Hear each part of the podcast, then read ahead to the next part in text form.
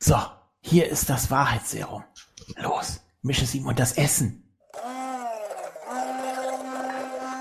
Das wird Gordon lehren, uns mit dem Podcast alleine zu lassen. So bekommen wir raus, was er wirklich in den letzten zwei bis vier Wochen gemacht hat. Genau. Von wegen krankes Hundebaby gepflegt. Der war doch sicher auf Achse und hat gesoffen wie ein Loch. Aber du, hör mal, das Mittel ist ungefährlich, oder? Ich meine, wir wollen ihn ja nur die Wahrheit entlocken und nicht umbringen oder sowas. Nein, nein, nein, keine Sorge. Das tut ihm überhaupt nichts. Er wird nur ganz kurz etwas benommen sein, danach aber wird er uns jede Frage ehrlich beantworten. Jungs, wo bleibt ihr denn mit unserem Essen? Gordon und ich verhungern hier noch. Ja, wir kommen gleich. So, jetzt wird sich zeigen, ob das Zeug auch wirkt.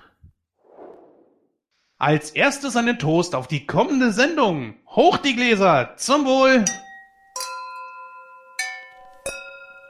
Auf die Leiber der hübschesten Weiber.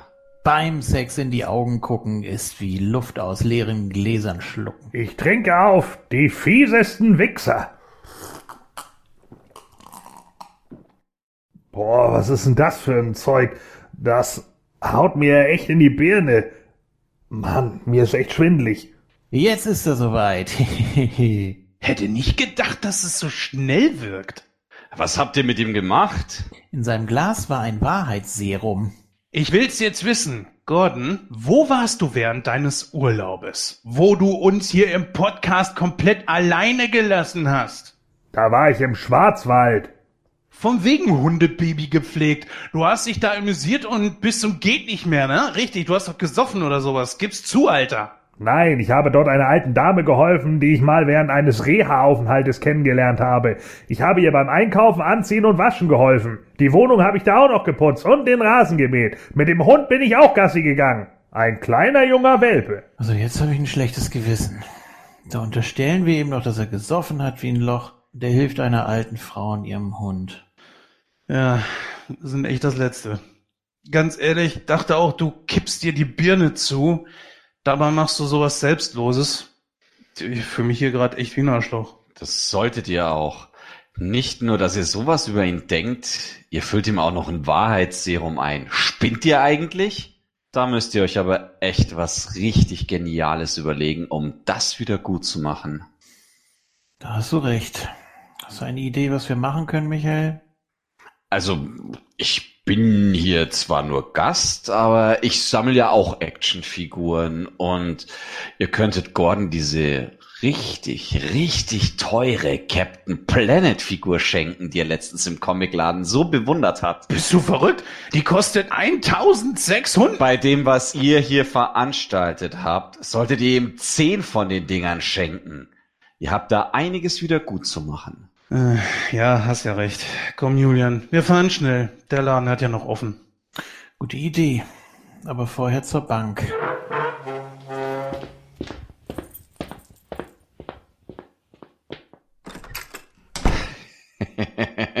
so, sie sind weg.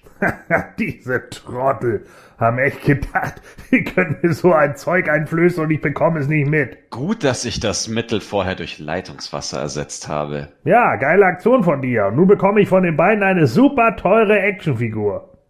Gern geschehen. Aber meine Frage. Was hast du eigentlich wirklich gemacht während der vier Wochen? Gesoffen, bis zum Umfallen. Was sonst?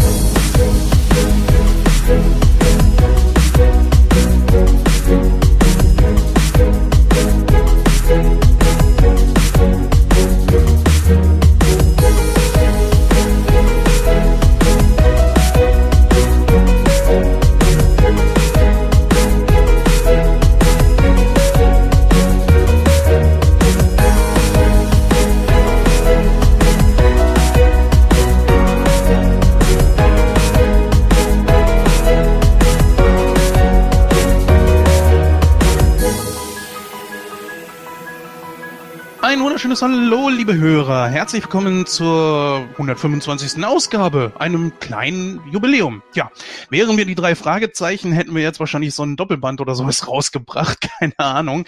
Auf jeden Fall begrüße ich euch heute äh, hier zu dieser Ausgabe, wo wir zwei richtig coole Themen haben. Aber neben mir begrüße ich dann zum einen noch den Julian. Hallo. Guten Abend. Jawohl. Und zum anderen, ja, einen äh, Gast, den ihr schon aus einer der früheren Sendungen kennt, nämlich den Michael. Hi, Michi. Nabend. Ja, es ist äh, mal wieder soweit. Wir wollen heute wieder einen Film besprechen. Allerdings nachher in unserem Hollywood-Stammtisch auch über zwei, ja, jetzt nicht so riesige Themen, aber ich dachte mir, man kann es ja trotzdem mal ansprechen. Das ist ja auch ganz interessant. Was das gleich sein wird, das hört ihr dann anschließend von der Susi.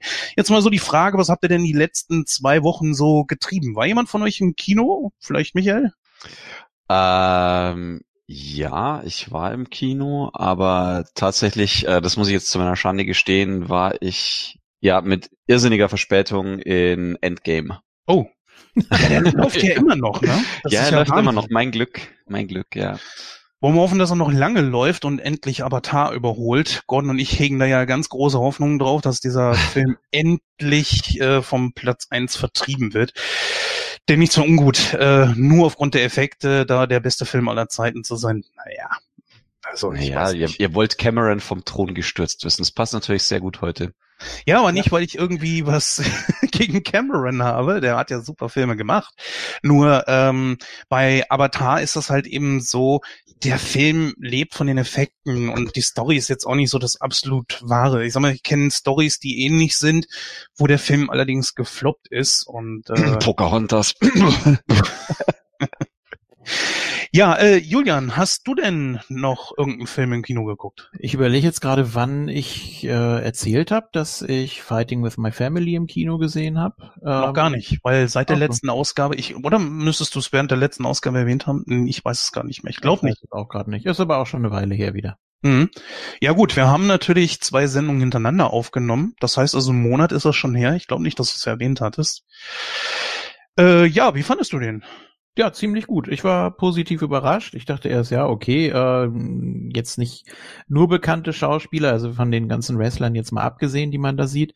Mhm. Ähm, ja, natürlich kennt man Nick Frost und so weiter, aber ja, ich war, ich war echt positiv überrascht. Also es ist schon ein sympathischer, runder, harmonischer Feel-Good-Movie. Ja, wir hatten uns den Film ja auch vorgenommen, eigentlich. Nur, liebe Hörer, das Problem war, dieser Film ist leider total gefloppt und ist bei uns auch schon nach nicht einmal sechs Tagen wieder aus dem Kino verschwunden. Äh, ich glaube, nach den ersten vier Tagen war er auch nur noch im Vormittagsprogramm zu sehen und dann war er plötzlich ganz raus. Es liegt natürlich auch daran, dass es starke Konkurrenz ist. Will ich natürlich auch nicht unter den Teppich kehren. Aber trotzdem war er sehr schnell draußen. Außerdem muss ich sagen, mh, Julian, ich weiß nicht, ob du mir zustimmen würdest. Ich finde zwar Pages Geschichte schon interessant, aber ich frage mich wirklich äh, jetzt im Vergleich zu dem vor einigen Wochen erst gestarteten Rocketman und letztes Jahr Bohemian Rhapsody, was ja auch Biopics äh, sind, beziehungsweise waren, ist das wirklich eine Geschichte, die erzählt werden muss in einem Kinofilm? Ja gut, das ist eben so ein, so ein typisches Drama, wo du auch sagen kannst, ja, es könnte auch um einen Fußballer gehen oder um einen, weiß ich nicht, Rennfahrer oder sonst irgendwas. Ähm, dass man jetzt hier sich für Wrestling entschieden hat, ja, das ist natürlich auch der Einfluss, der, der massive Einfluss der WWE, gerade in den USA. Mhm. Und äh, Paige hat im Moment nichts anderes. Sie kann nichts weiter machen, kann nicht mehr in Ring, in Ring steigen im Moment. Wer weiß, ob sie es jemals wieder darf. Ähm, von daher ist das schon eine ganz nette Geschichte und ist ja eben auch eine Familiengeschichte. Ja, das ist auch gar nicht das Problem. Die Frage ist nur halt eben, Biopics eigentlich über Menschen, die, ich sag mal, doch viral bekannt sind. Nur das große Problem sehe ich bei Paige einfach, die kennt kein Mensch. Und äh, da ist eben so, sie war ja auch nicht lange in der WWE und im Ring und hat auch nicht so die großen Leistungen vollbracht, so dass ich sagen würde, ja, über sie müsste ich jetzt unbedingt einen Film sehen. Da gibt's ganz andere Wrestlerinnen, wo ich sagen würde, das lohnt sich viel, viel eher, darüber einen Film zu drehen, als gerade eben über Page. Ja, ich, ich weiß nicht. Wenn die die gleiche, den gleichen Hintergrund mitbringen, bitte. Ich weiß ja nicht, wer dir da vorschwebt. Äh, zum Beispiel über Nettie Neidhart, da könnte man die ganze Hart-Familiengeschichte noch mit reinbringen und alles. Da gibt's verschiedene Beispiele, auch über Wrestler selbst, die, äh, da könnte man einige äh, Sachen drehen, zum Beispiel den Benoit-Fall in einem Film, das fände ich schon sehr interessant. Gut, aber jetzt ist natürlich die WWE nicht so blöd und äh, wird in der Hart-Familie oder in erst recht nicht in der Benoit-Sache rumrühren. Nein, das nicht, das nicht. Aber nur halt eben, um mal etwas aufzuzählen, wo halt eben auch ein sehr dramaturgischer Hintergrund bei ist. Ja, sicher, Und äh, ne, du brauchst ja auch die Produktionsmaschine und da hast du eben, bist du auf die WWE ja angewiesen. um es mal anders zu verdeutlichen, was ich meine. Ähm, Queen, Elton John, Page. Verstehst du, was ich meine? Also sie ist wirklich nicht großartig bekannt. Und da ist für mich eben die Frage so, weiß ich nicht, wäre nicht sogar Direct to DVD besser gewesen? Ich meine, es spricht Bände. Selbst unser äh, Gesprächspartner, der Marco, der ja geplant war für diesen Film, wollte ihn sich ja auch angucken. Auch da lief der Film plötzlich nicht mehr. Und wenn ich Gordon richtig verstanden habe, ist bei ihm der ja noch nicht mal angelaufen, oder? Also der wird überhaupt nicht gezeigt dort. Ja, dann ist es eben Special Interest, meinetwegen, oder wie man das auch nennen will. Aber äh, Spaß macht er auf jeden Fall. Ich werde ihn mir auf jeden Fall noch angucken. Ähm, also du sagst, den kann man auch ruhig gucken. Ja, auf jeden Fall. Also, Jetzt äh, das Thema damit dann noch abzuschließen. Jetzt haben wir ja da die Diskrepanz. Wir schauen Wrestling ja auch immer eigentlich im O-Ton. Außer ich manchmal auch noch die äh, deutsche, den deutschen Kommentar. Aber man kennt ja jetzt so die Stimmen zum Beispiel von Dwayne Johnson und Page und so weiter aus dem Original. Hast du dir jetzt die Synchro angeguckt oder hast du O-Ton geguckt? da Page nicht mitspielt, fällt das da nicht so ins Gewicht, aber äh, The Rock hat ein paar Sätze, ein paar Szenen, es ist nicht viel. Ähm, das funktioniert im Deutschen natürlich überhaupt nicht. Also du hast auf Deutsch Äh, geguckt. ich habe es auf Deutsch geguckt, ja, Mhm. und äh, die die ganzen Catchphrases und so, die kannst du natürlich nicht übersetzen. nee, kommt Aber es weiter ja, mal nicht. witzig gemacht. Ja, also dann würdest du den Film auf jeden Fall empfehlen. Ja, bitte. Sehr Also, gern. nicht nur Genre-Interessierten, sondern generell. Man wird auch äh, damit so, ja, bekannt gemacht einfach. Denn da tauchen ja auch Leute auf, die von der WWE noch nie was gehört haben. Ne? Also man Mhm. ist ja nicht völlig alleine. Nun, ähm, ich würde mal sagen, das ist auch vollkommen okay. Es muss auch Genrefilme geben und ja, es ist jetzt halt einfach nur, dass ich sage, puh, ob sie dich, sich damit einen Gefallen getan haben, das jetzt echt zu versuchen im Kino zu bringen, wäre nicht Direct to Blu-ray oder äh, DVD besser gewesen. Aber Ja. gut, das ist müßig darüber äh, nachzudenken. Es hätte ja auch klappen können und der Film wäre ein Riesenerfolg gewesen. Es ist ein Erlebnis, äh, original WWE-Szenen auf der großen Leinwand zu sehen. Das auf jeden Fall. Ja gut, aufgehoben ist nicht aufgeschoben. Der Film wird ja irgendwann auch auf DVD kommen und dann können Aber- wir ihn uns dann nochmal auf jeden Fall widmen. Und äh, ja, das schreiben wir uns mit auf den Zettel, oder? Und hinter die Ohren. Und hinter die Ohren. Jawohl.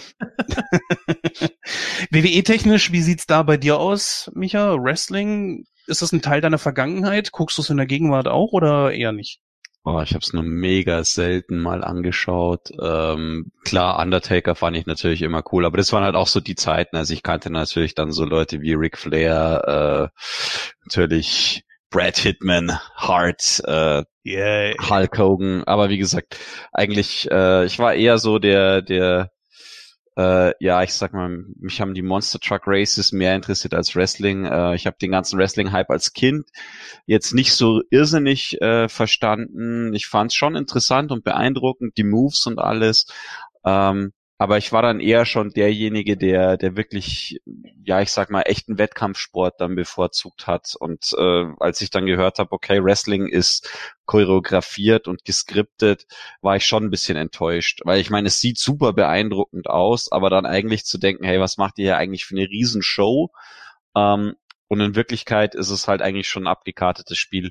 Aber nichtsdestotrotz, also die, die Jungs und Mädels haben unheimlich viel drauf. Ähm, ich fand es auch beeindruckend, weil Wrestling eigentlich ein, eine Sportart war, sage ich jetzt mal, äh, die jetzt was dieses Bodybuilding-mäßige angeht, ja eigentlich, wo man jetzt denken würde, das ist eine totale Männerdomäne, aber wie stark dort die Frauen verwurzelt sind in dieser, in dieser Sportart und in dieser, in dieser ganzen Sportszene. Das ist schon tatsächlich beeindruckend und ich glaube, da können sich andere, äh, ich sag mal, weit verbreitete Sportarten, gerade in den USA, wie äh, Football, Baseball und so weiter eine Scheibe von abschneiden, wie gleichberechtigt eigentlich in dieser harten, körperbetonten Sportart Frauen sind. Ja. ich festgestellt habe, jetzt läuft ja aktuell die Frauenfußball-WM, die wird eigentlich auch schon ziemlich äh, prominent dargestellt, also im Internet auf diversen Seiten und auch in den Nachrichten und so. Also ich finde, es geht eigentlich. Vielleicht tut sich ja was langfristig. Ja, also ich habe vorhin interessanterweise gerade auf B5 äh, auf dem Heimweg, ist so ein Nachrichtensender hier in Bayern, ähm, einen recht interessanten Beitrag gehört, wo es eben darum ging, ähm, dass der Frauenfußball weltweit populärer wird, in Deutschland in den letzten Jahren aber extrem an Bedeutung verloren hat, was den Vereinsfußball angeht. Also sprich, da haben jetzt mittlerweile Deutschland als eigentlich dem Abo-Weltmeister früher vor, vor 10, 15 Jahren noch äh, andere Nationen den Rang abgelaufen. Also wenn man sich das jetzt anschaut im Vereinsfußball, gibt es dann Vereine wie äh, Barcelona oder vor allem die englischen Teams von äh, Chelsea, äh, Manchester City und so, da trainieren halt die, die Damenmannschaften in denselben Facilities und haben dasselbe Netzwerk wie die Männermannschaften. Und dann ist es natürlich kein Wunder, dass die weltweit so stark promoted werden.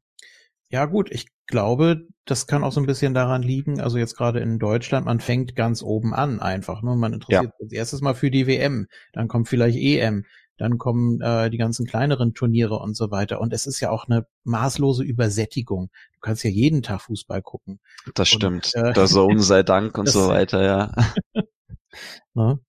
Also es ist, äh, liegt vielleicht auch so ein bisschen daran. Und ich habe jetzt keine Ahnung vom Sport selbst, aber vielleicht äh, ist es qualitativ nicht auf demselben Level. Ich weiß es nicht, ich kann es nicht beurteilen. Ich kenne die Meinst Kriterien du jetzt nicht. Frauenfußball ja. zum Männerfußball? Oder? Ja, vielleicht, äh, ähm, weil es da auch von, wenn es gerade wenn es um Kraft geht, wo es ja nun mal wirklich äh, biologisch bedingt ist, mhm. ne? dass es dass es einfach anders aussieht und äh, sich beim Gucken einfach anders anfühlt, sage ich mal. Äh, das, das Look and Feel und die Haptik, ja. Ja, genau. Das ist also es ist schon, ist schon ein bisschen, ist schon ein bisschen anders. Also die, die, ich würde jetzt aber nicht sagen, dass der Fußball ähm, technisch schlechter ist oder weniger Kraft betont. Ganz im Gegenteil. Also die Damen gehen zum Teil härter zur Sache als die Männer, nur mhm. fallen die nicht so leicht um wie die Männer.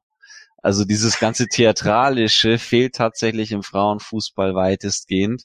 Ist es vielleicht ähm, etwas ehrlicher? Ja, es ist ehrlicher, aber okay. der Fußball an sich ist nicht so schnell. Das muss man schon äh, mhm. sagen. Also ich würde den Damenfußball jetzt vergleichen vom Tempo und der der ganzen vielleicht taktischen Finesse ein bisschen mit dem Männerfußball in den 90ern. Mhm. Also, äh, ja. dass da auch mal irgendwie ein, ein, langer Ball irgendwie geschlagen wird und nicht irgendwie was super spielerisch gelöst wird ähm, oder dass das einfach das Tempo noch ein anderes ist im Spielaufbau und so weiter. Ja, Aber gesagt, es ist anspruchsvoller Sport, ja. Sorry. Okay, nee, ich habe überhaupt keine Ahnung. Deswegen war es nur so eine Vermutung, woran es liegen könnte, dass man sich eben eher von oben nach unten orientiert und vielleicht äh, dann irgendwann mal, uh, was weiß ich was, also so die ganz äh, unbedeutenden Turniere oder Mannschaft oder was weiß ich, äh, wenn nichts anderes mehr da ist. Aber davon dem Mainstream-Fußball, sage ich jetzt mal, äh, wirklich eine große, große Menge geboten wird, äh, kommt man da vielleicht gar nicht so ran. Ja, Oder hat gar, hat gar nicht so die Motivation danach überhaupt zu forschen.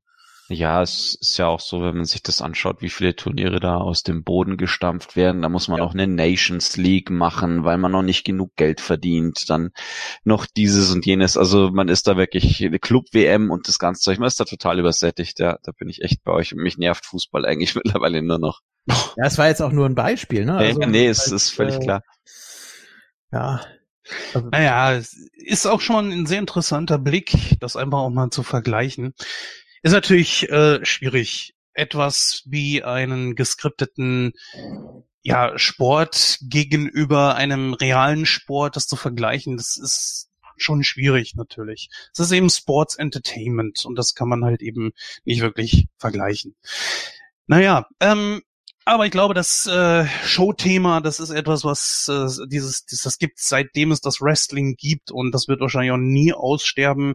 Und äh, deswegen legen wir es einfach mal ad acta. Es ist generell im US-Sport ja so. Also äh, die, das Entertainment hat noch einen größeren Stellenwert als der Sport selbst auch. Also auch wenn man sich, äh, also ich bin ein leidenschaftlicher American Football Fan, äh, vor allem von den Philadelphia Eagles seit boah, über zehn, ja, ich glaube 15 Jahren oder so. Ähm, wenn man sich das dort anschaut, das drumherum ist viel bombastischer als der Sport selbst. Und das ist so genau das, worauf die Amerikaner stehen und worauf sie abfahren. Also dieses ganze Entertainment außen herum. Und das Spiel, der eigentliche Sport, ist eine coole und spannende Randerscheinung, aber es ist eben eine Randerscheinung. Zumindest hier in Deutschland. Und auch in den USA ist es so. Also American Football, du fährst äh, vor dem Spiel erstmal äh, zum Stadion. Also dort fährt ja jeder mit der Karre dorthin. Die Stadien liegen ja so weit draußen. Äh, mhm. Dann sind da Parkplätze, da passen 100.000 Karren drauf und jetzt nicht irgendwelche Smarts oder, oder Ford Cars, sondern das sind dann schon so richtig dicke Dodge Rams. Ähm, und dann grillen die Leute erstmal vor, vor dem Spiel ein paar Stunden auf dem Parkplatz, machen da Barbecue. Wenn du das richtige Jersey vom richtigen Team anhast, wirst du dann erstmal noch gleich zu den Leuten geholt die riechen das auf eine Meile Entfernung, dass du ein Turi und ein Newbie bist. Und äh, dann bist du erstmal hier bei den Tailback-Partys herzlich eingeladen. Die Tailback-Party dann selbst vorm Spiel. Da ist ein riesen Brimborium geboten mit Gewinnspielen. Also äh, ich war jetzt letztes Jahr auch bei den London Games, weil eben meine Eagles dort gespielt haben. Und diese Tailback-Party vorher, ähm, da sind irgendwelche ehemaligen Eagles-Spieler dann äh, auf der Bühne und geben Interviews. Dann gibt's, äh, du kannst ein, ein, ein kleines Rookie-Bootcamp mitmachen, also wirklich so ein paar Übungen äh, gegen irgendwelche Tackle-Dummies, äh, dich durch ein Parcours laufen und danach einen Ball fangen und solche Sachen. Äh, da sind riesig viel Entertainment-Sachen geboten. Also das ist dann wirklich, du bist eigentlich schon vier, fünf Stunden vor, vor Kickoff im Stadion. Äh, amüsierst dich da, unterhältst dich dort und dann schaust du dir noch dreieinhalb bis vier Stunden das Spiel an und gehst dann zufrieden und äh, in den USA nicht besoffen, hier in London gehst du besoffen heim. Ja. Ja, so viel erstmal dazu. Danke für diesen kleinen Einblick. Wir haben natürlich heute noch ein bisschen was vor. Äh, von meiner Seite aus noch ein kleiner Hinweis. Äh, wir haben ja vor geraumer Zeit wieder eine neue Sneak Week rausgehauen. Nach langer Abstinenz, äh, da würde ich euch gerne darauf verweisen. Dort haben wir über John Wick gesprochen, über Aladdin und ein Becken voller Männer. Und in der Zwischenzeit ist sogar noch eine weitere Sneak Week kurz vorher vor dieser Ausgabe hier rausgekommen. Auch da könnt ihr gerne mal reinhören. Da wir die allerdings äh, zeitversetzt ein bisschen aufgenommen haben, äh, kann ich euch jetzt gerade nicht unbedingt sagen, was drin vorkommt, außer einen kleinen Teaser. Äh, ich weiß noch nicht genau, was ich mit reinnehme, weil ich so unglaublich viel gesehen habe. Ma habe ich gesehen, Rocketman, ich habe X-Men, Dark Phoenix gesehen und so weiter und so fort. Also das wird da wahrscheinlich alles mit reinspielen. Godzilla 2 und so weiter und so fort. Also wieder mal eine ganze Menge, auch Glam Girls und so weiter. Und äh, ja, mal schauen. Gut, dann würde ich sagen, liebe Susi, sag uns doch einfach mal, worum es in der heutigen Ausgabe geht. Bis gleich.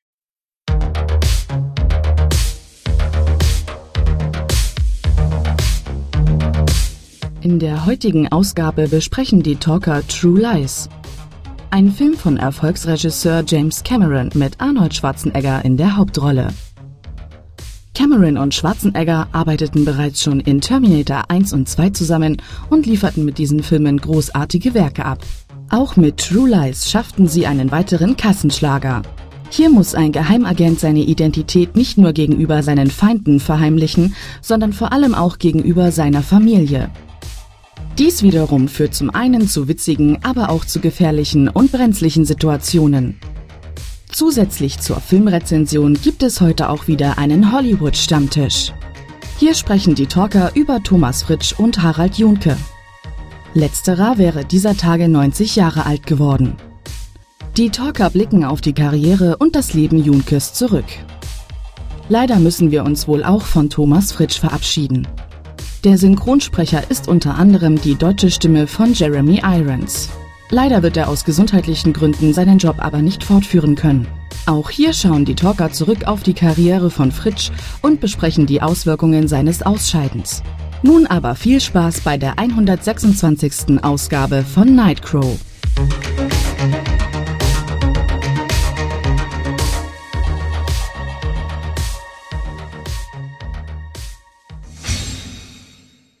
Ja, da wären wir auch schon wieder. Heute mal wieder mit einem Hollywood-Stammtisch. Heute mal ein paar etwas nicht ganz so schlimme Themen. Wenn auch äh, eines davon vielleicht doch ein bisschen trauriger sein könnte. Es hat aber zum Glück nichts mit Tod zu tun da bin ich schon ehrlich gesagt mal ziemlich froh drüber. Fangen wir mal mit dem ersten Thema an. Das hat leider doch etwas mit Tod zu tun. Allerdings liegt das schon etwas länger zurück. Und zwar wäre heute Harald Junke 90 Jahre alt geworden. Und ja, da habe ich mir gesagt, das nehmen wir doch als Anlass, um einfach mal ein bisschen so in unseren Erinnerungen zu kramen, wie wir so Harald Junke wahrgenommen haben, wo wir ihn zum ersten Mal gesehen haben, seine Filme und natürlich auch das äh, ganze private Zeugs, was über ihn dann viral wurde. Und äh, ja, da würde ich am liebsten am, erstmal mit dem Julian anfangen. Julian, Harald ja. Junke, also wir sind ja nicht so weit auseinander, also äh, das hat damit ja nichts zu tun, wie wir schon oft festgestellt haben. Wir haben das stimmt, ja. unterschiedliche Interessen und ich kann dir leider nichts über ihn erzählen. Gar nichts, hast du überhaupt nichts von ihm mitgekriegt? Doch, das war der, der immer auf der Bühne irgendwie so ein bisschen war und diesen Schlafzimmerblick hatte und Alkoholiker war und mit Eddie Ahren so ein paar Sketche gedreht hat. Sonst weiß ich leider nichts.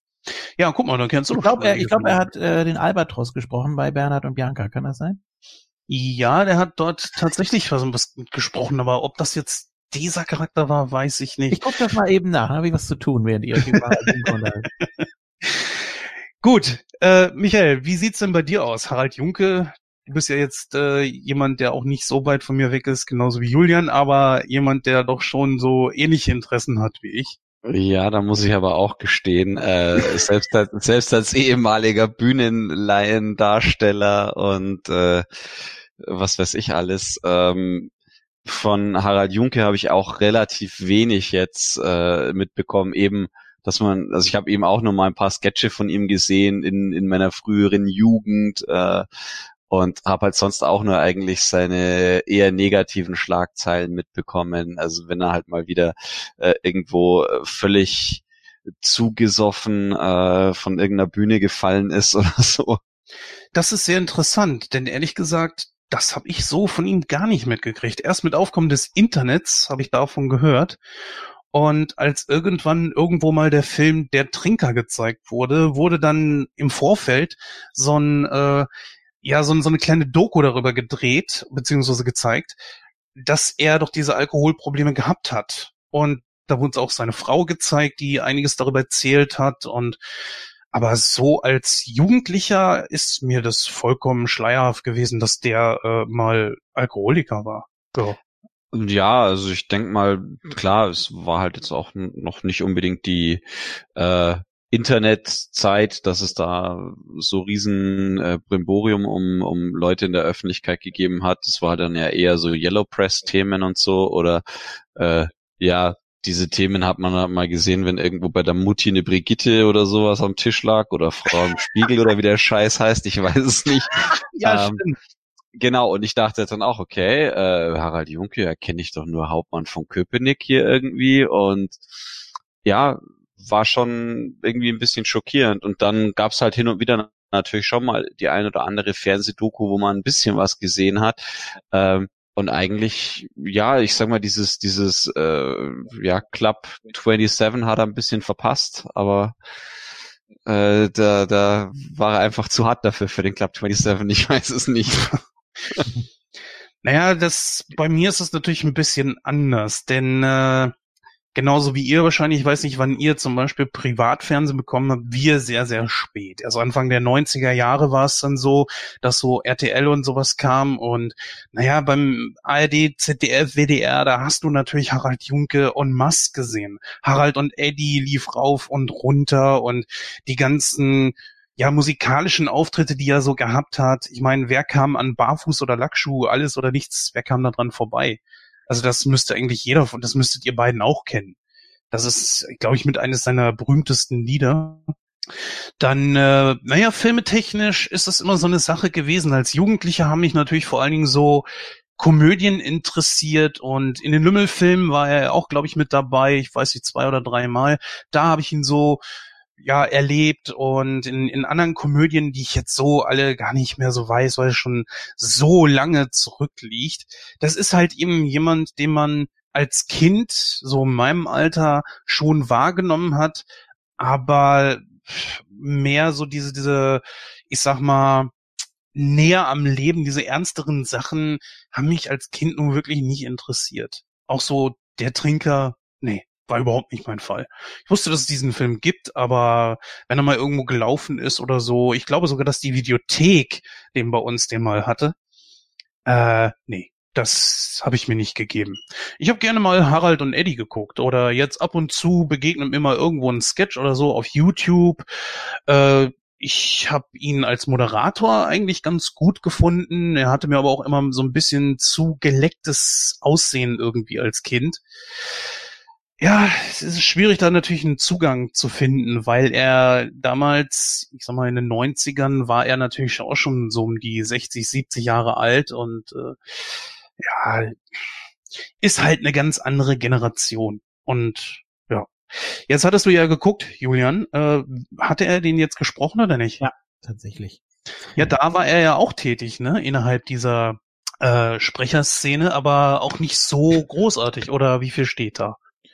Ähm, ich habe jetzt hier nur mal nach äh, Bernhard und Bianca geguckt, weil mir das eben so geläufig war. Ähm, Ich hab's hier, wenn ihr es wissen wollt, was er so alles gesprochen hat. Bitte? Also ein Ja, paar gerne. Sachen. Ähm, zum Beispiel Marlon Brando, unter anderem in Die Faust im Nacken, in Morituri und Sayonara, Charles Bronson in Ein Mann ohne Furcht, Peter Falk in Eine Leicht zum Dessert, äh, Peter dem Sellers in Der rosa-rote Panther. Ja, genau, genau, genau. ähm, ja, Woody Allen hat er zum Beispiel gesprochen in Was sie schon immer über Sex wissen wollten. Äh, Stacy Keach in Abrechnung in San Francisco und dann halt natürlich noch ein paar Disney-Geschichten. Also da sind schon ein paar Sachen dabei, wo ich sage, ja, hat man zumindest die Filme, die, die Filmtitel schon gehört und ja, der ein oder andere große Schauspielername ist da durchaus auch dabei. Was aber jetzt so Leute wie Marlon Brando oder Charles Bronson kann man sich natürlich gerade mit dieser doch sehr markanten, ähm, rauchigen Stimme von, von Harald Junke schon sehr, sehr gut äh, aufgehoben fühlen. die Leiche zum Dessert ist auch einfach großartig, muss ich nochmal erwähnen. Oh ja. Wobei es geht nichts über alle Mörder sind schon da, aber okay. Na, guck mal, wenn ihr da jetzt grabt, dann kommt ja schon einiges zum Vorschein, ne? Ja, wie gesagt, das ist ein ganz anderer, eine ganz andere Generation und das als Kind ist das halt eben, ich sag mal, für diese ernsteren Sachen, da, da möchte ich mich auch für natürlich entschuldigen, aber es ist einfach nicht mein Ding gewesen. Aber mir sind andere Sachen schon aufgefallen, was was ich jetzt, äh, er war ja in verschiedenen, äh, ich sag mal so Krimiserien zu sehen. Ich glaube im Tatort habe ich ihn irgendwo mal gesehen. Bei Derek war er auf jeden Fall dabei. Das ist natürlich auch eine Erscheinung gewesen. Ich meine, wo der Mann hingekommen ist, äh, wenn er was gespielt hat, war das voller Un äh, Inbrunst. Also der konnte das auf jeden Fall. Aber ich muss gestehen, wo ich jetzt so weiter drüber nachdenke, ist er mir doch mehr als äh, Sketch-Schauspieler beziehungsweise als Moderator aufgefallen. Aber ich weiß nicht. Bei euch beiden ist das, glaube ich, dann eher nicht so, oder? Als Moderator ist euch da irgendwo aufgefallen? Ich habe ich hab nie so Interesse. Wüs wüsste ich jetzt auch nicht. Äh, was hier Musik ist Trumpf sehe ich hier gerade. Mhm. Unter anderem, ja. Ah, er hat okay. verschiedene Sachen gemacht. Also er hat ja gesungen, er war Bühnenschauspieler, er war Fernsehschauspieler, er hat äh, Kinofilme mitgedreht, äh, er hat ernste Rollen gespielt, er hat Komödien gedreht, er hat ganz seichte Sachen gemacht, die jetzt nicht unbedingt Komödie waren, aber die man so weggucken kann und sowas. Also das ist schon Multitalent gewesen. Deswegen denke ich einfach so, da kommst du auch eigentlich kaum drum rum. Ne?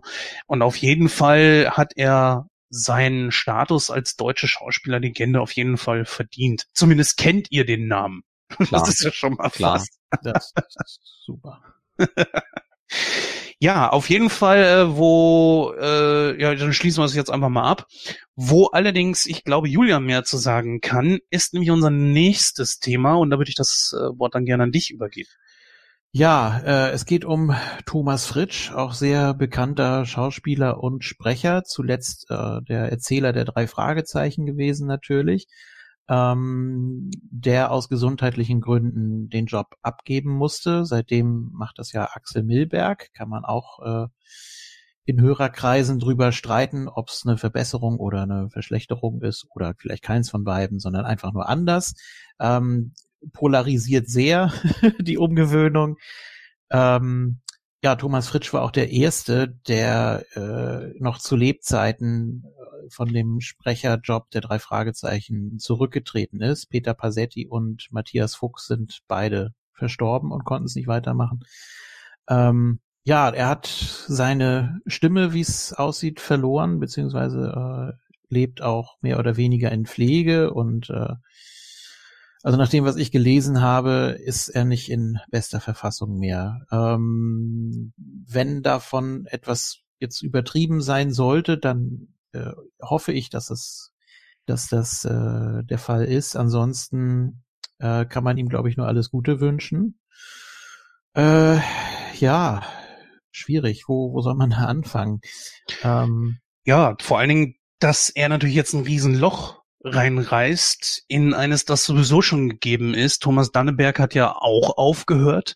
Die deutsche Synchronstimme von fast allen Hollywood-Schauspielern der 80er. Mhm. Äh, die berühmtesten sind wohl Schwarzenegger und Stallone, Travolta und Terence Hill. Und äh, bei Thomas Fritsch ist das nicht unbedingt anders. Er war ja die deutsche Standardstimme von Jeremy Irons, mhm. William Hurt, Tim Carey, Chris, äh, Chris Christopherson hat er seine äh, Stimme auch geliehen.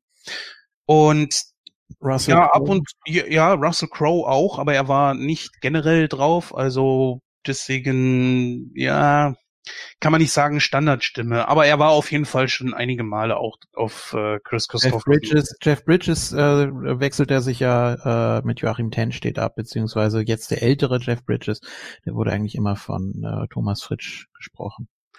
Ja, er wird auf jeden Fall ein Riesenloch hinterlassen und ich hoffe natürlich, dass er sich noch fängt.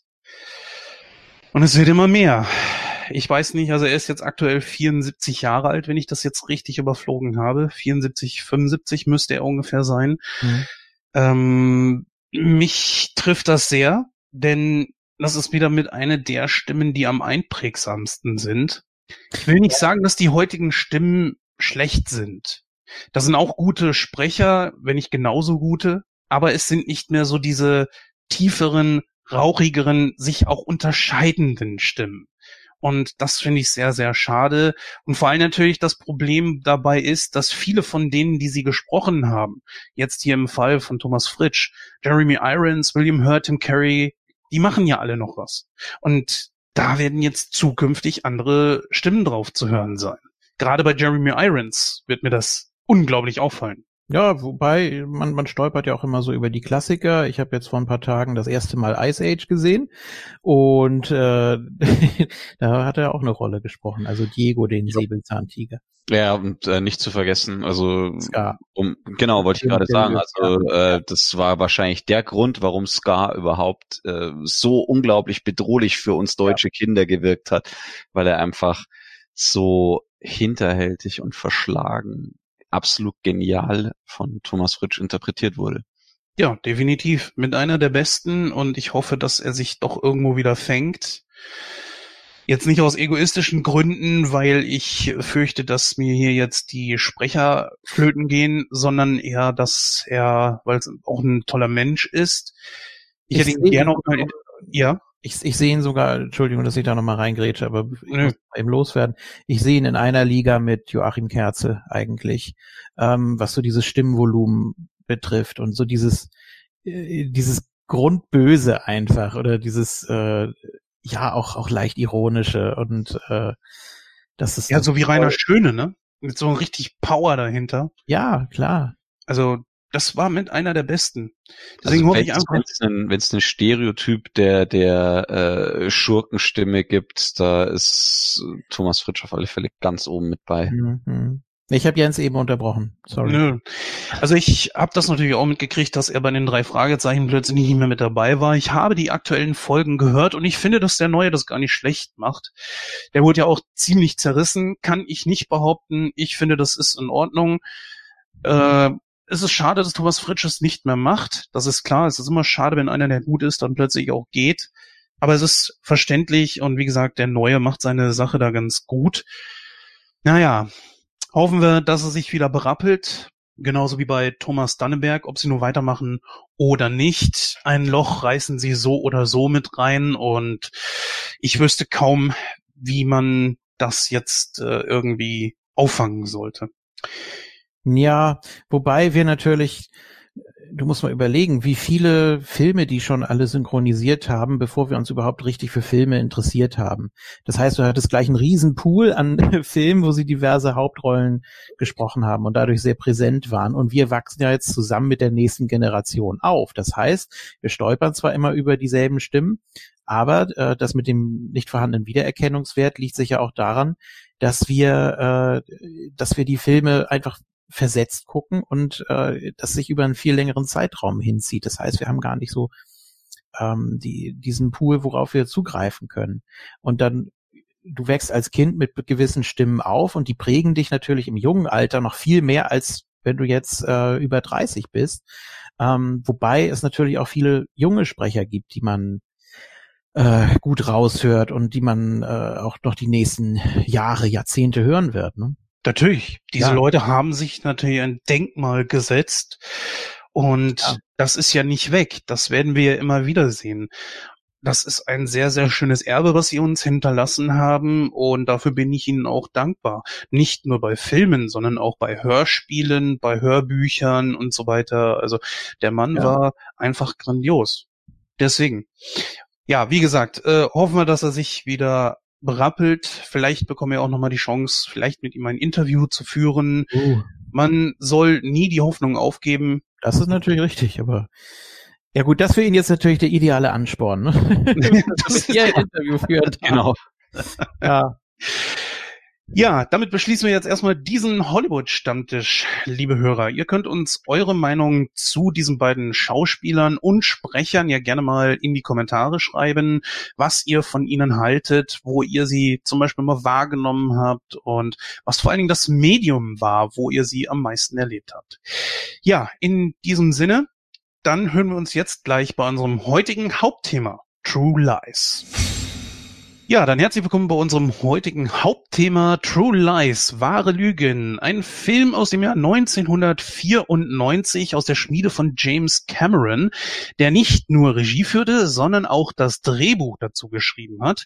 Der ganze Film ist ja nichts weiter als ein Remake von dem französischen Film La Totale, was eine Komödie war, eine französische Komödie. Ja, und dieser wurde damals dem guten äh, Cameron von Arnold Schwarzenegger auch persönlich empfohlen. Ja, und der hat sich das ganze Ding angeguckt und hat dann, ja, das gut gefunden und übernommen. Ja, in der Hauptrolle haben wir dann auch direkt Arnold Schwarzenegger. Neben ihm ist dann in der zweiten Hauptrolle seine wunderbare Kollegin Jamie Lee Curtis. Mit dabei sind außerdem noch Tom Arnold, Tia Carrera, Art Malik, Grant Hasloff, Eliza Dushku, ich hoffe, das ist richtig ausgesprochen, Bill Paxton und Charlton Heston. Ja, auf die gehen wir jetzt gleich einzeln mal ein. Kurz nochmal eben die Rahmenhandlung von diesem 135 Minuten langen Streifen. Ja, wir haben hier Harry Tesker, gespielt von Arnold Schwarzenegger, der seiner Frau vorgaukelt, er wäre Angestellter bei einer Computersoftwarefirma. Allerdings ist er in Wirklichkeit Geheimagent und muss seine wahre Identität vor allen geheim halten, allen voran seiner Familie. Und somit belügt er seine Familie seit fast zwei Jahrzehnten und begibt sich jedes Mal, wenn seine Frau glaubt, er wäre auf der Arbeit, auf irgendeine Geheimmission, die natürlich auch äh, dementsprechend gefährlich ist. Und so gerät er an einen, ja, äh, ich sag mal, Fatalisten, einen, einen Terroristen, mit dem Namen Salim Abu Aziz. Dieser wiederum führt eine Terrorbewegung an, die sich Crimson Jihad nennt. Diese haben aus der Sowjetunion einige Atombomben herausgeschmuggelt und versuchen diese jetzt äh, dazu zu benutzen, um die USA ja äh, zu bedrohen. Und darauf wird halt eben Harry angesetzt und kann ihn beinahe sogar schnappen, doch er entwischt ihn. Dazwischendurch allerdings muss er feststellen, dass scheinbar seine Frau irgendwas mit einem merkwürdigen, windigen Typen hat. wo Harry herausfindet, dass das ein Hochstapler ist. Er gibt, dieser Typ gibt sich seiner Frau gegenüber als Geheimagent aus, ist aber natürlich keiner, sondern nichts weiter als ein weniger äh, Gebrauchtwarenverkäufer, äh, der ja, ihr, der mit ihr ins Bett will und das auch keine Frauen rumkriegt, wie er selber zugibt. Und letzten Endes äh, können ja äh, Harry und seine Kollegin diesen Typen nur dingfest machen und finden auch heraus, dass seine Frau nichts mit dem hatte, sondern sich einfach nur darauf eingelassen hatte, weil ihr das wahre Leben einfach zu langweilig erscheint. Da kommt Harry auf die wahnwitzige Idee und möchte seiner Frau ein kleines Abenteuer verschaffen. Somit kriegt sie einen Pseudo-Auftrag, den sie dann auch ausführt, aber ja, letzten Endes wartet Harry auf sie dort, was aber ein großer Fehler war, denn bevor Harry sich wirklich erklären kann, seine Frau ist natürlich ziemlich geschockt darüber, dass ihr Mann dieser Typ ist, den sie da, äh, ja, dem sie eine, Wanze unterjubeln soll. Aber wie gesagt, Harry kann sich nicht erklären, denn die Männer von Assis haben die beiden aufgespürt, nehmen sie mit und gefangen. Ja, und dann beginnt eine wilde Verfolgungsjagd, die letzten Endes damit endet, dass äh, Schwarzenegger wieder alles auseinander nimmt und äh, natürlich auch ja seine Gegner zu Brei kloppt. Ähm, mal ganz von vorne fangen wir mal an. Und zwar, Julian, wie sieht's bei dir aus? Hast du damals diesen Film im Kino gucken können? Nein. Ich habe ihn das erste Mal, glaube ich, irgendwie auf Pro 7 gesehen oder so. Habe ihn dann aufgenommen. Ich glaube sogar die nächtliche Wiederholung, mhm. äh, weil die dann eben auch ungeschnitten war und weniger Werbung hatte. Und ja, dann habe ich mir den irgendwann mal angeguckt. Und seitdem eigentlich immer wieder mal. Aber es ist schon einer so der Filme, die du ganz gerne guckst von Schwarzenegger, oder? Ich meine, der Film war ja auch eine, eine Idee von dir, dass wir ihn rezensieren wollen. Ja, natürlich, äh, weil er sich eben doch etwas abhebt, weil es eben kein reiner Actionfilm ist, sondern nebenbei noch eine sehr witzige Story hat. Ja, gehen wir mal auf unseren Gast. Michael, wie sieht's bei dir aus? Konntest du den Film damals im Kino gucken? Nein, da war ich auch noch ein bisschen klein und jung. Gut, klein bin ich geblieben, jung nicht. Ähm, Genau, äh, ich habe ihn auch, also ähnlich wie Julian, dann irgendwann mal später aufgenommen, als er auf Pro7 lief und habe ihn mir dann angeschaut. Ich habe ihn aber noch nicht ganz so häufig gesehen. Ich glaube, ich habe ihn dreimal gesehen und jetzt auch zum letzten Mal eben jetzt vor ein paar Tagen extra als Vorbereitung natürlich äh, nochmal angeguckt und war dann erst erstaunt, oh je, da sind so viele Schauspieler dabei, die ich kenne, die ich gar nicht in Erinnerung hatte in diesem Film. Da sprichst du natürlich was sehr Interessantes an.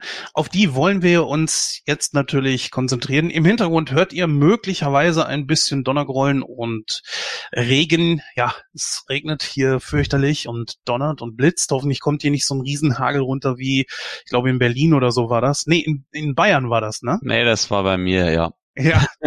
Beziehungsweise im Umland, ja. Waren bei dir auch irgendwelche Schäden an, an Wänden oder so? Oder Nee, Auto das war äh, so 20 Kilometer weg von hier oder 15 Kilometer weg von hier. Also ja, im Zentrum ja. haben wir nicht viel abbekommen in München. Am Stadtrand ging es schon mehr zur Sache und ganz schlimm halt in der Seeregion, so Ammersee, Chiemsee und äh, Freising, was mhm. nicht so See ist, aber okay. Ja, Gehen wir mal auf die einzelnen Charaktere ein und dann so auch vermischt mit einzelnen Szenen aus dem Film.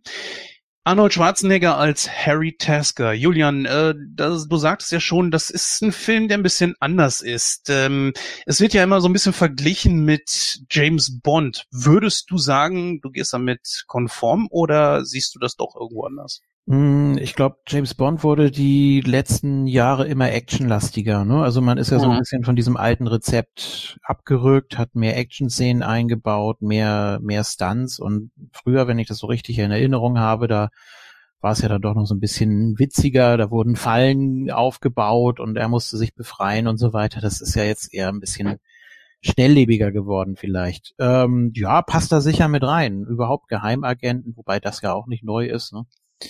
Ähm, hat es ja schon immer gegeben. Ja, auch Schwarzenegger hat diverse Geheimagenten gespielt ja. oder Militärtypen oder so, wo er natürlich wie die Faust aufs Auge drauf passt. Aber trotzdem, ja, ich finde schon, es ist hier ein bisschen was anderes. Er spielt zwar auch so den harten Typen, aber ich weiß nicht, er wirkt hier doch ein bisschen sympathischer. Vielleicht liegt es auch daran, ich weiß nicht, wie du das siehst, Michael, dass es hier doch eine Komödie ist. Oder eher eine Vermischung von beidem. Ich meine, sein Mm. komödiantisches Talent hat er ja schon ein ums andere Mal unter Beweis gestellt. Ich meine, er ist jetzt kein Otto Walkes oder sowas, das ist klar. Aber trotzdem gab es schon Filme, die recht witzig waren, wie Last Action Hero oder Twins.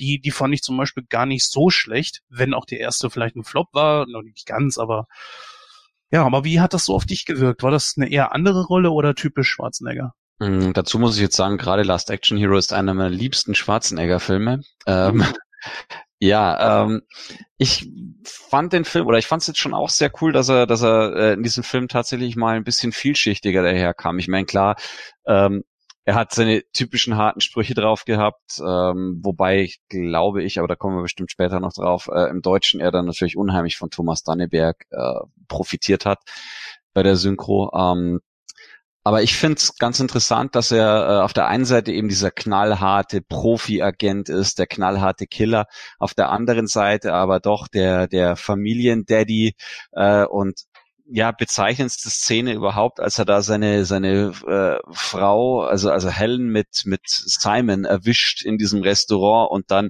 so niedergeschlagen ist, dass er fast vor den Bus rennt und so. ähm, Mhm. Es war wirklich eine sehr interessante, äh, eine sehr interessante Facette an seinem Charakter, weil es eben schon zeigt, ja, er ist jetzt nicht irgendwie so, dass ihm seine Familie oder so, äh, dass, dass die halt nur so dabei sind für ihn, sondern äh, er, er liebt seine Frau, das Mauerblümchen sozusagen, weil nichts anderes ist sie ja eigentlich bis zu ihrer Entwicklung dann, äh, liebt er so abgöttisch, dass es für ihn völlig niederschmetternd ist, dass seine Frau ihn betrügen könnte. Ja, gibt es etwas, was du zufügen würdest, Julian? Ja, er ist der Familienmensch. Ne? Gut, das ist er auch in anderen Filmen, also Phantomkommando oder sonst so, aber eben anders. Ne? Also die Ausgangssituation ist ja eine völlig andere. Er muss hier das heile Familienleben ja wahren, muss das eben spielen, wobei, ja gut, spielen ist eigentlich auch falsch, weil es natürlich schon ehrlich ist. Er liebt ja seine Familie und macht das nicht äh, aus Quälerei, sondern ähm, es ist ihm ja schon wichtig. Er, es fällt ihm nur zusehends schwerer, alles unter einen Hut zu bringen. Und irgendwann, äh, ja, nach dieser Szene, die Michael gerade angesprochen hat, dass er da vor den Bus läuft, also völlig traumelnd und völlig Gedanken verloren und niedergeschlagen. Und Gib sagt ihm dann ja auch, das war ja nur eine Frage der Zeit. Du bist nie für sie da. Ne? Und das ist ja, Ja. auch so dieser, dieser Moment, wobei Gib natürlich selber gebrandmarkt ist. Ne?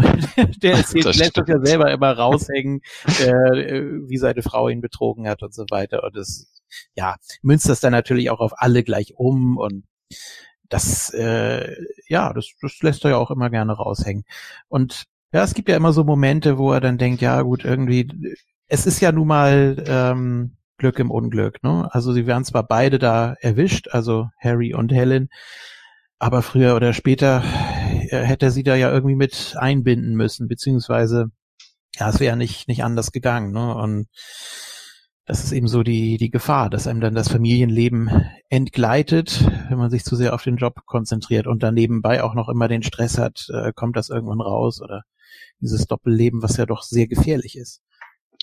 Würdest du denn sagen, dass ein normaler Vater sich in diesem Charakter hier wiederfindet? Weil du hast ja sehr interessante Dinge auch angesprochen, nämlich, dass er Schwierigkeiten hat, beides unter einen Hut zu kriegen.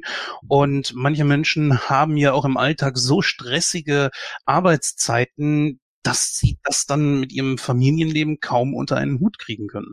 Ja, wobei es da ja in den meisten Fällen Gott sei Dank so ist, wie es in jeder Beziehung sein sollte, dass man da eben keine Geheimnisse hat, was man überhaupt macht und schon gar nicht, dass es lebensbedrohlich ist, wenn da mal was schief geht, nur dass dann äh, jetzt in diesem Fall im Laufe des Films die Familie in Gefahr gerät. Ja gut, das ist natürlich im Gegensatz zu äh, der, meinem Beispiel, klar.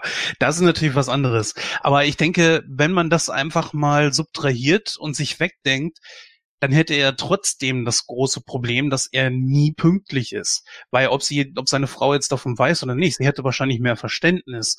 Aber Der, Ja.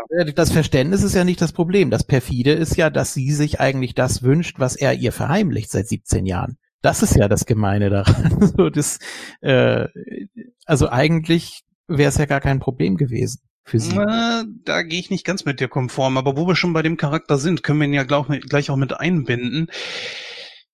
Ja, also wir haben hier Jamie Lee Curtis als Helen Tasker und ich würde einfach mal sagen, sie ist jetzt nicht angeödet vom normalen Leben. Ich meine, sie hat es ja so kennengelernt. Sie ist ja mit ihrem Mann, auch wenn er sie belogen hat, äh, aber sie ist ja viele, viele Jahre von Anfang an auch so in diese Ehe gegangen. Das ist ja ein Leben, was sie auch schon die ganze Zeit führte. Es wurde nur halt eben über die Jahre hin so öde. So habe ich das jetzt empfunden. Und brauchte deswegen jetzt einfach ein Abenteuer. Letzten Endes hat sich aber herausgestellt, dass sie wohl doch gar nicht so schlecht da drin ist und wurde dann von dieser Geheimorganisation übernommen. Also so hat hm. mir das dargestellt. Nee, das war für mich immer ein Knackpunkt, dass sie eigentlich sucht, was er ihr verheimlicht. Das war für mich hm. immer ganz wichtig. Wir haben ja jetzt noch die Michael damit dabei. Vielleicht ja. kannst du ja so ein bisschen entscheiden, wer, hat recht oder wer hat nicht recht. Die Wahrheit liegt wahrscheinlich irgendwo dazwischen. nee, also es ist, äh, es ist tatsächlich ein interessanter Aspekt. Also ich glaube schon auch, dass sie wirklich sich ein bisschen Aufregung und Spannung gewünscht hat. Also ob sie sich jetzt wirklich gewünscht hat, selbst Geheimagentin zu sein, äh, weiß ich nicht. Aber deswegen ist sie ja, also, oder sie ist primär ja, ja Simon äh, ein bisschen auf den Leim gegangen, eben weil er ihr so dieses Abenteuer versprochen hat. Er ist ein Mensch, der was ganz Großes bewegt für die Welt hier als Geheimagent und Spion, äh, der das Land rettet und so weiter. Und äh, sie spricht ja auch ein bisschen darüber, so die Arbeit von von Harry. Ja, auch wenn ich äh, wenn ich irgendwie nicht schlafen kann, dann frage ich ihn, äh, was er die letzten zwei Tage gemacht hat und nach zwei Minuten bin ich weg. So nach dem Motto. Ähm, das heißt, sie ist schon sie, sie findet schon, dass ihr Mann ein bisschen langweiler ist, so sehr sie ihn auch liebt. Und sie wird sich schon wünschen, dass ein bisschen mehr Abenteuer im Leben ist. Also das sehe ich schon auch als einen ganz zentralen Punkt an. Hm. Ja, äh, du wolltest gerade was sagen, Julian? Ja, man muss da nochmal einhaken, weil es ja eine sehr, sehr kurze Zeitspanne gibt im Film, das mit dem Bus, wo er da über die Straße geht.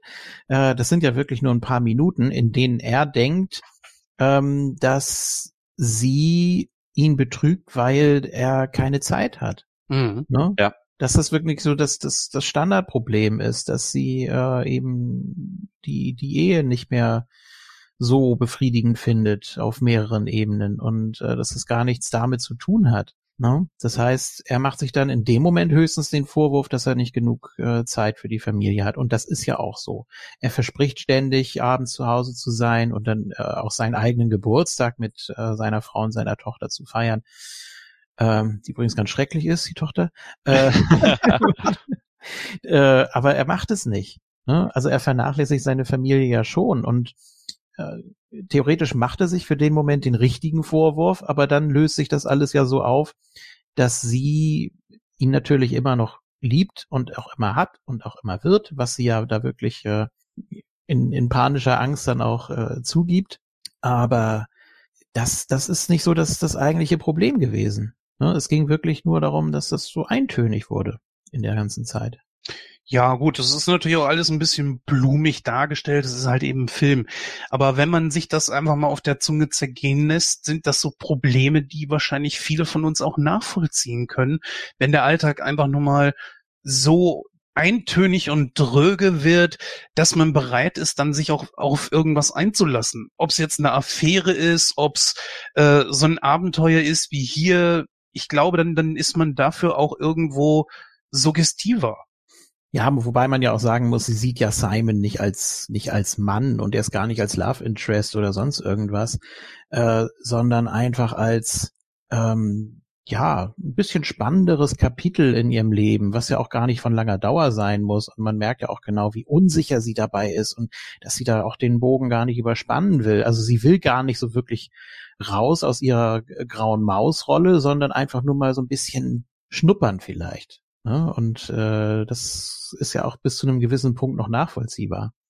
Ähm, also sie ist ja jetzt, äh, sie, sie wird ihm ja nicht untreu dadurch. Nein, nicht untreu. Also es ist natürlich, es ist natürlich ja auch äh, ein Doppelleben in dem Moment, wenn natürlich auch im ganz kleinen Maße, aber das hat er ja auch so, ne, in dem Moment. Ja. Ja, das ist eine gute Frage. Wenn es jetzt zum Beispiel notwendig wäre, eine andere Frau zu küssen oder geschweige denn sogar vielleicht mit ihr sogar Sex zu haben, wenn es der Auftrag und der Job einfach verlangt. Würde er das tun? Das ist eine, eine Sache, mit der sollte man sich schon beschäftigen. Michael, was meinst du? Boah, es ist echt schwer zu sagen. Also ganz am Anfang äh, von dem Film, als er da auf, auf Juno Skinner, äh, ver, ver, verkörpert durch Tia Carreri, äh, trifft, äh, denkt man schon, oh, jetzt geht aber hier zur Sache hier mit Tango tanzen und so weiter und äh, nützt so völlig seinen seinen äh, männlichen Charme und sein Charisma aus. Aber auf der anderen Seite denke ich jetzt nicht unbedingt, also ich finde, Harry wird als Charakter jetzt nicht so dargestellt, dass er äh, sage ich mal, dieses, dieses verführungsmäßige einsetzen würde, wenn es der Job erlaubt. Das weiß ich jetzt nicht wirklich. Also wirkt er einfach nicht so auf mich, als würde er das wirklich machen, dieses Mittel. Also ich glaube, er ist dann schon eher, ja, wenn ich es mit einer mit einer großen Show, einem starken Auftritt hinkriege, ist alles gut, aber äh, unter die Gürtellinie gehe ich nicht. Glaube ich auch nicht. Ähm, er ist zu integer dafür, oder was meint ihr? Ja, es schreckt ihn ja auch so ab und vor allem als äh, Juno da ja nochmal, äh, als sie ihr wahres Gesicht zeigt, äh, da so sich an ihn ranmacht und fragt, hast du ihr von uns erzählt? Ne? Und also das ist völlig, völlig abartig und sie ist eine Psychopathin und so. Also das kauft man ihm doch ab. Das ist doch, das, das Problem sehe ich da auch nicht so ganz. Also ich weiß nicht, ob er sich seine Aufträge aussuchen kann, wahrscheinlich nicht, aber er äh, versucht das wahrscheinlich geschickt zu umschiffen. Also, dass er ich gar nicht. auch er ist eher der Mann fürs Grobe. Ja, ja, denke ich auch. Also, vielleicht gab es diese Situation in all den Jahren tatsächlich nicht. Hm. Ja, ich glaube auch schon, dass er das nicht machen würde. Aber unterm Strich, wenn es der Auftrag nun mal verlangen würde, ich glaube, dass seine Firma, diese Omega-Firma, äh, definitiv darauf bestehen würde. Und wenn die das machen würden, glaube ich, würde das schon tun. Ja, Moment, aber sein, sein Auftrag ist ja eigentlich immer ziemlich kurz und simpel. Also so wie ich das jetzt verstanden habe. Ne? Er soll Informationen beschaffen und dann auch schnellstmöglich wieder weg. Und ähm, es ist ja jetzt kein, kein Doppelleben, dass er sich wirklich auf was komplett Neues einlassen müsste über Monate, dass er irgendwo äh, untertaucht und ein anderes Leben beginnt. Nee, das ist ja so sein, sein Alltagsjob. Das ist ja. ja. der Witz. Das heißt, er kommt gar nicht so in diese Situation, da jetzt großartig Beziehungen zu jemandem aufzubauen, sondern er kommt irgendwo hin, gibt sich als jemand aus, beschafft Informationen und geht wieder. So, und das, äh, das ist wohl auch das, was er am besten kann und was er am besten macht. Kommen wir nochmal zurück zu Simon. Äh, er ist ja jetzt auch so ein Typ, der schmieriger, glaube ich, nicht hätte dargestellt werden Großartig. können. Ja, großartig. ja. Gespielt von Bill Paxton, ja. leider ja auch letztes Jahr verstorben, viel zu früh. Kennt man ja aus Filmen wie Titanic zum Beispiel. Ich muss gestehen, ich habe mir den Film gestern noch einmal angeguckt und ich war sehr überrascht, plötzlich da Bill Paxton zu lesen. Hm. Ich hab, mir ist es vorher nie aufgefallen. Ehrlich, ist mir vorher noch nie aufgefallen. Entweder habe ich den Namen irgendwie überlesen oder so, aber ich dachte mir, wer soll denn das sein? Tja, kannst mal sehen, wie gut er ist. ja, natürlich. Ja. Aber das, das war auch so, hinterher, wo ich das Gesicht gesehen habe, dachte ich mir, mein Gott, du kannst doch nicht so bescheuert sein, dass du das übersiehst. Es ist mir echt nicht aufgefallen. Erstens ist er natürlich um einiges jünger als wie zu Zeiten von Titanic und anderen Filmen, wo man ihn halt eben herkennt. Ähm, ich weiß gar nicht, wo, wo kenne ich ihn noch her? Äh, Twister? Ja, zum Bleistift. Äh, ich gucke hier gerade mal. Ähm, nee, wirklich viele Filme habe ich mit ihm nicht gesehen. Apollo 13 sehe ich hier gerade, den habe ich natürlich gesehen. Ja, also viel. Ich muss gerade überlegen, wen er in Titanic überhaupt gespielt hat. Oh Gott. Und Aliens, die Rückkehr natürlich. Klar, da habe ich ja, ihn okay. gesehen. Ja. Also viel war es wirklich nicht, aber ich kenne ihn auf jeden Fall. Und das ist ein wirklich guter Schauspieler gewesen. Aber äh, mir, mir ist der da nie aufgefallen. Und dann, als ich gesehen habe, so, ich habe natürlich gegoogelt und dachte mir, ach du Scheiße. Ja, aber wie geil und wie unterschiedlich gegenüber seinen Rollen, wie zum Beispiel in Titanic oder Alien. Ja. Meine Güte. Ja, äh, ich fand den Typen echt witzig. Also Simon konnte ich sehr drüber lachen.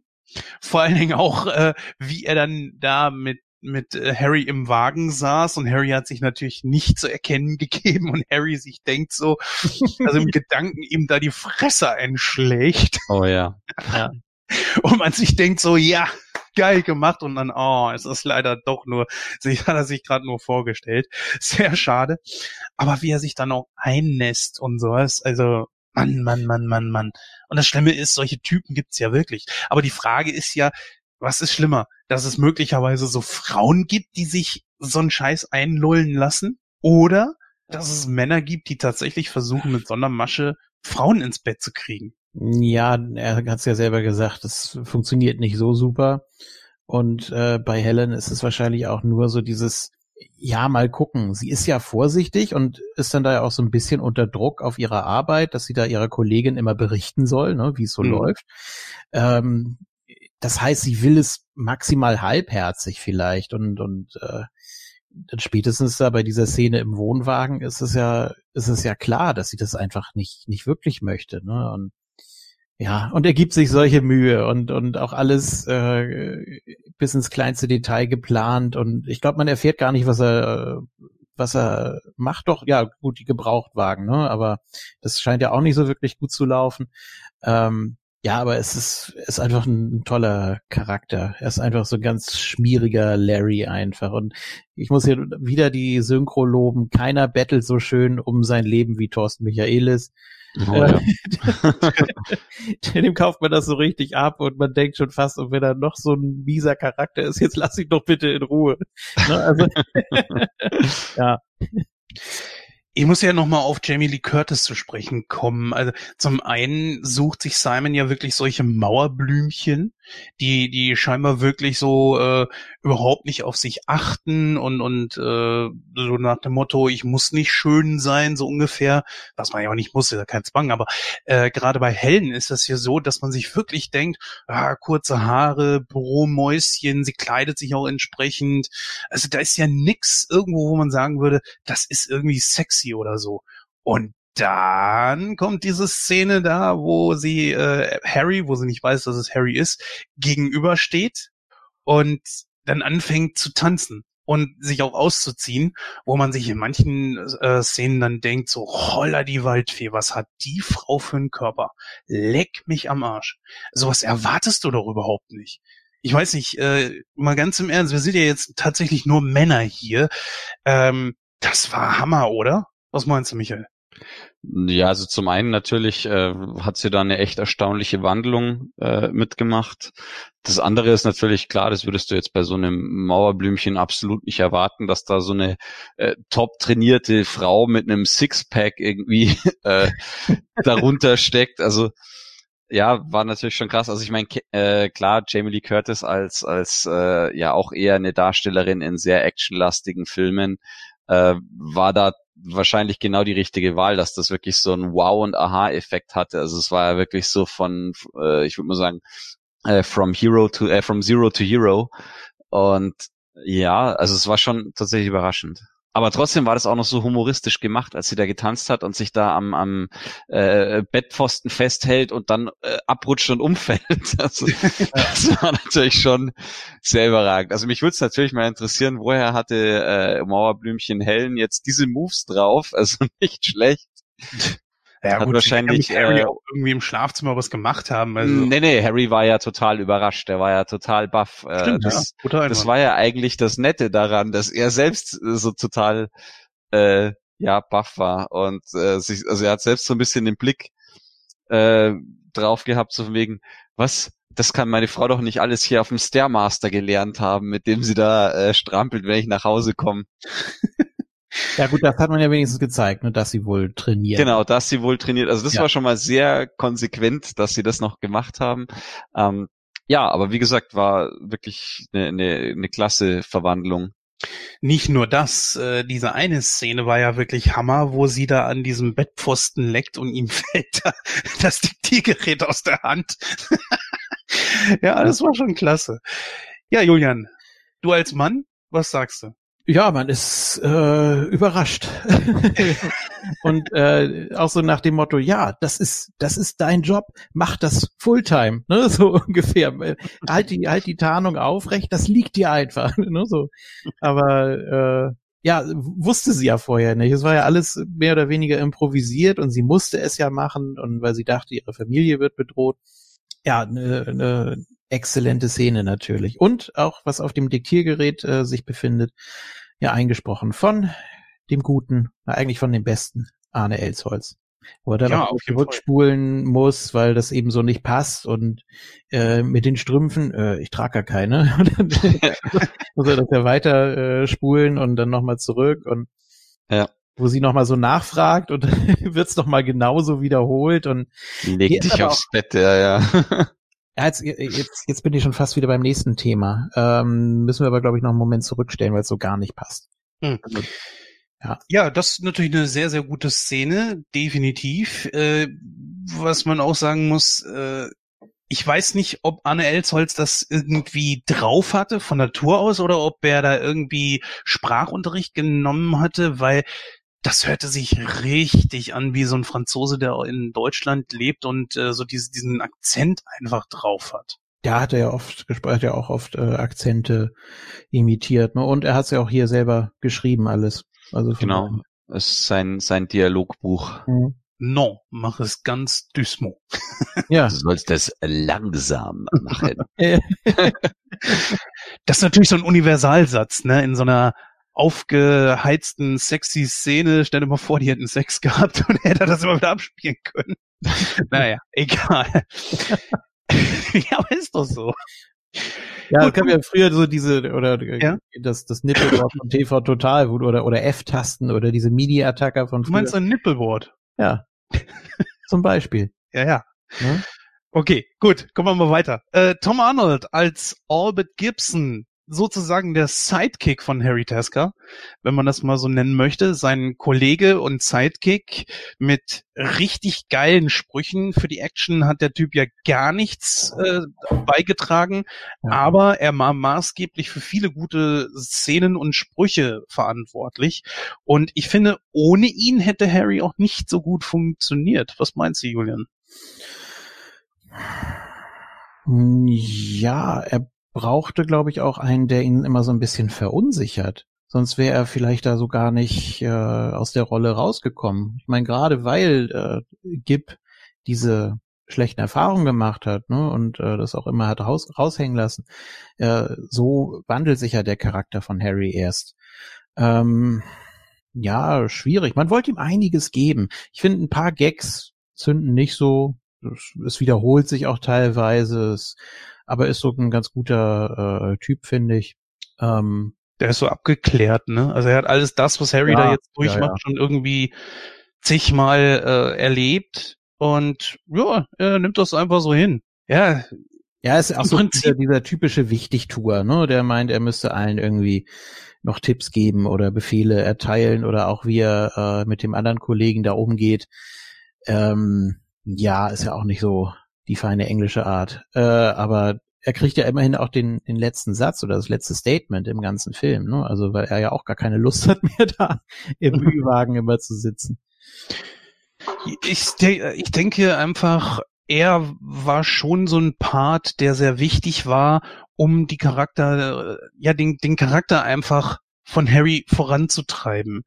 Weil er zum einen dieses Abgeklärte, was er hat, dass man auch einfach wirklich merkt, er hat das alles schon durch, ihn schockt das nicht mehr. Mhm. Deswegen begrüßt er Harry ja dann auch so. So willkommen im Club. Ja. Und Harry scheint wirklich eine sehr, sehr gute Frau. Das, das ist wiederum was, was dann auf Helen zurückfällt natürlich, dass er eine sehr, sehr treue und gute Frau hat.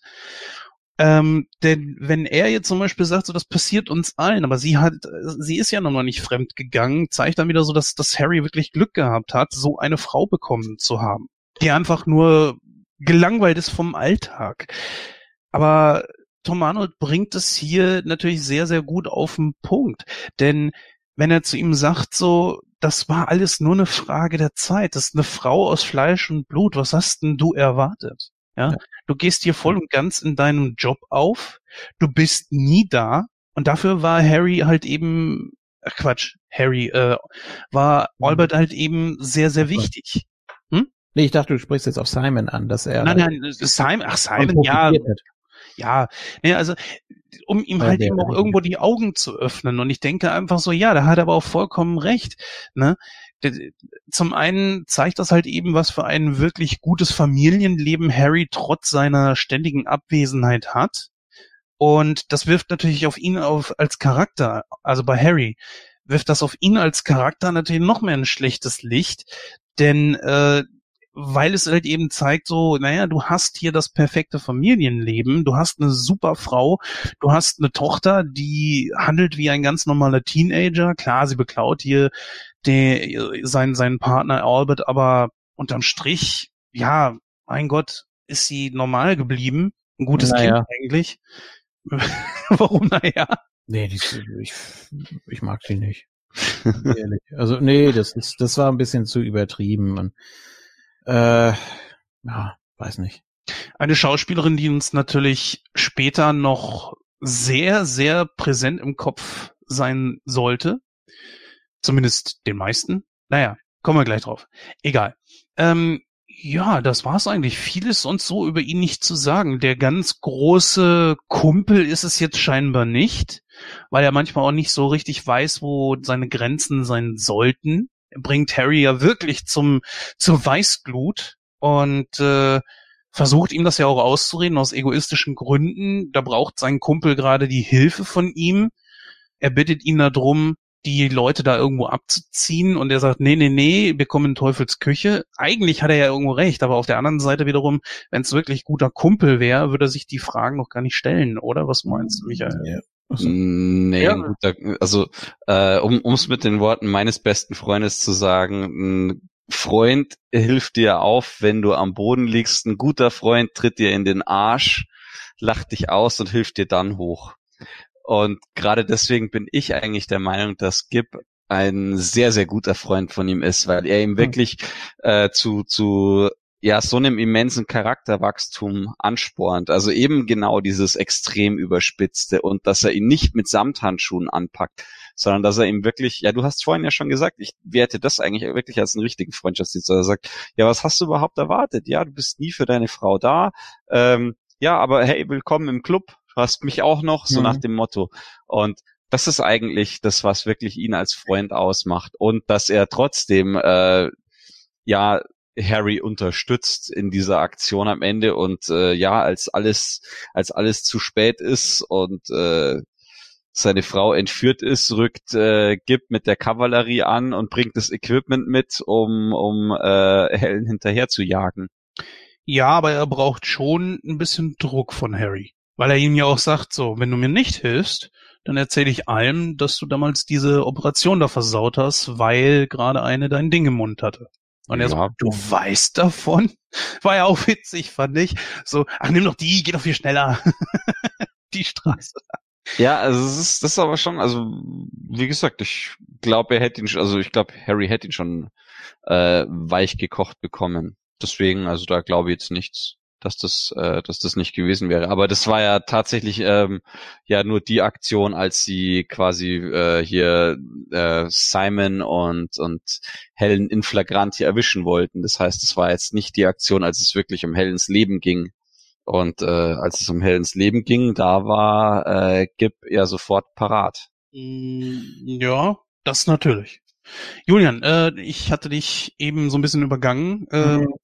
Ich weiß nicht, ob Gib so ein toller Freund ist. Also für mich sieht das ziemlich eigennützig aus. Er hätte gern in Harry einen Leidensgenossen, mit dem er sich austauschen kann. mhm. Ich hatte stellenweise auch so das Gefühl, als würde er sich wünschen, dass das mit denen in die Brüche geht. Also er versuchte ja teilweise so, so einen Keil sogar dazwischen zu treiben. Und ja, war ja klar. Und auch bei dem Verhör dann, na, war das nicht eher so und so? Ne? Also um da irgendwas zu, zu suggerieren, was gar nicht da ist, damit er äh, Harry vielleicht ein Stück mehr für sich hat und dann erst darauf eine Freundschaft aufbaut, wobei das natürlich auch der falsche Weg ist. Aber das ist eben so auch dieser, ja, sehr zweifelhafte Charakter vom Gib. Ich glaube, das ist einfach sein Humor. Ja, Ja, zum einen diese Abgeklärtheit, ne?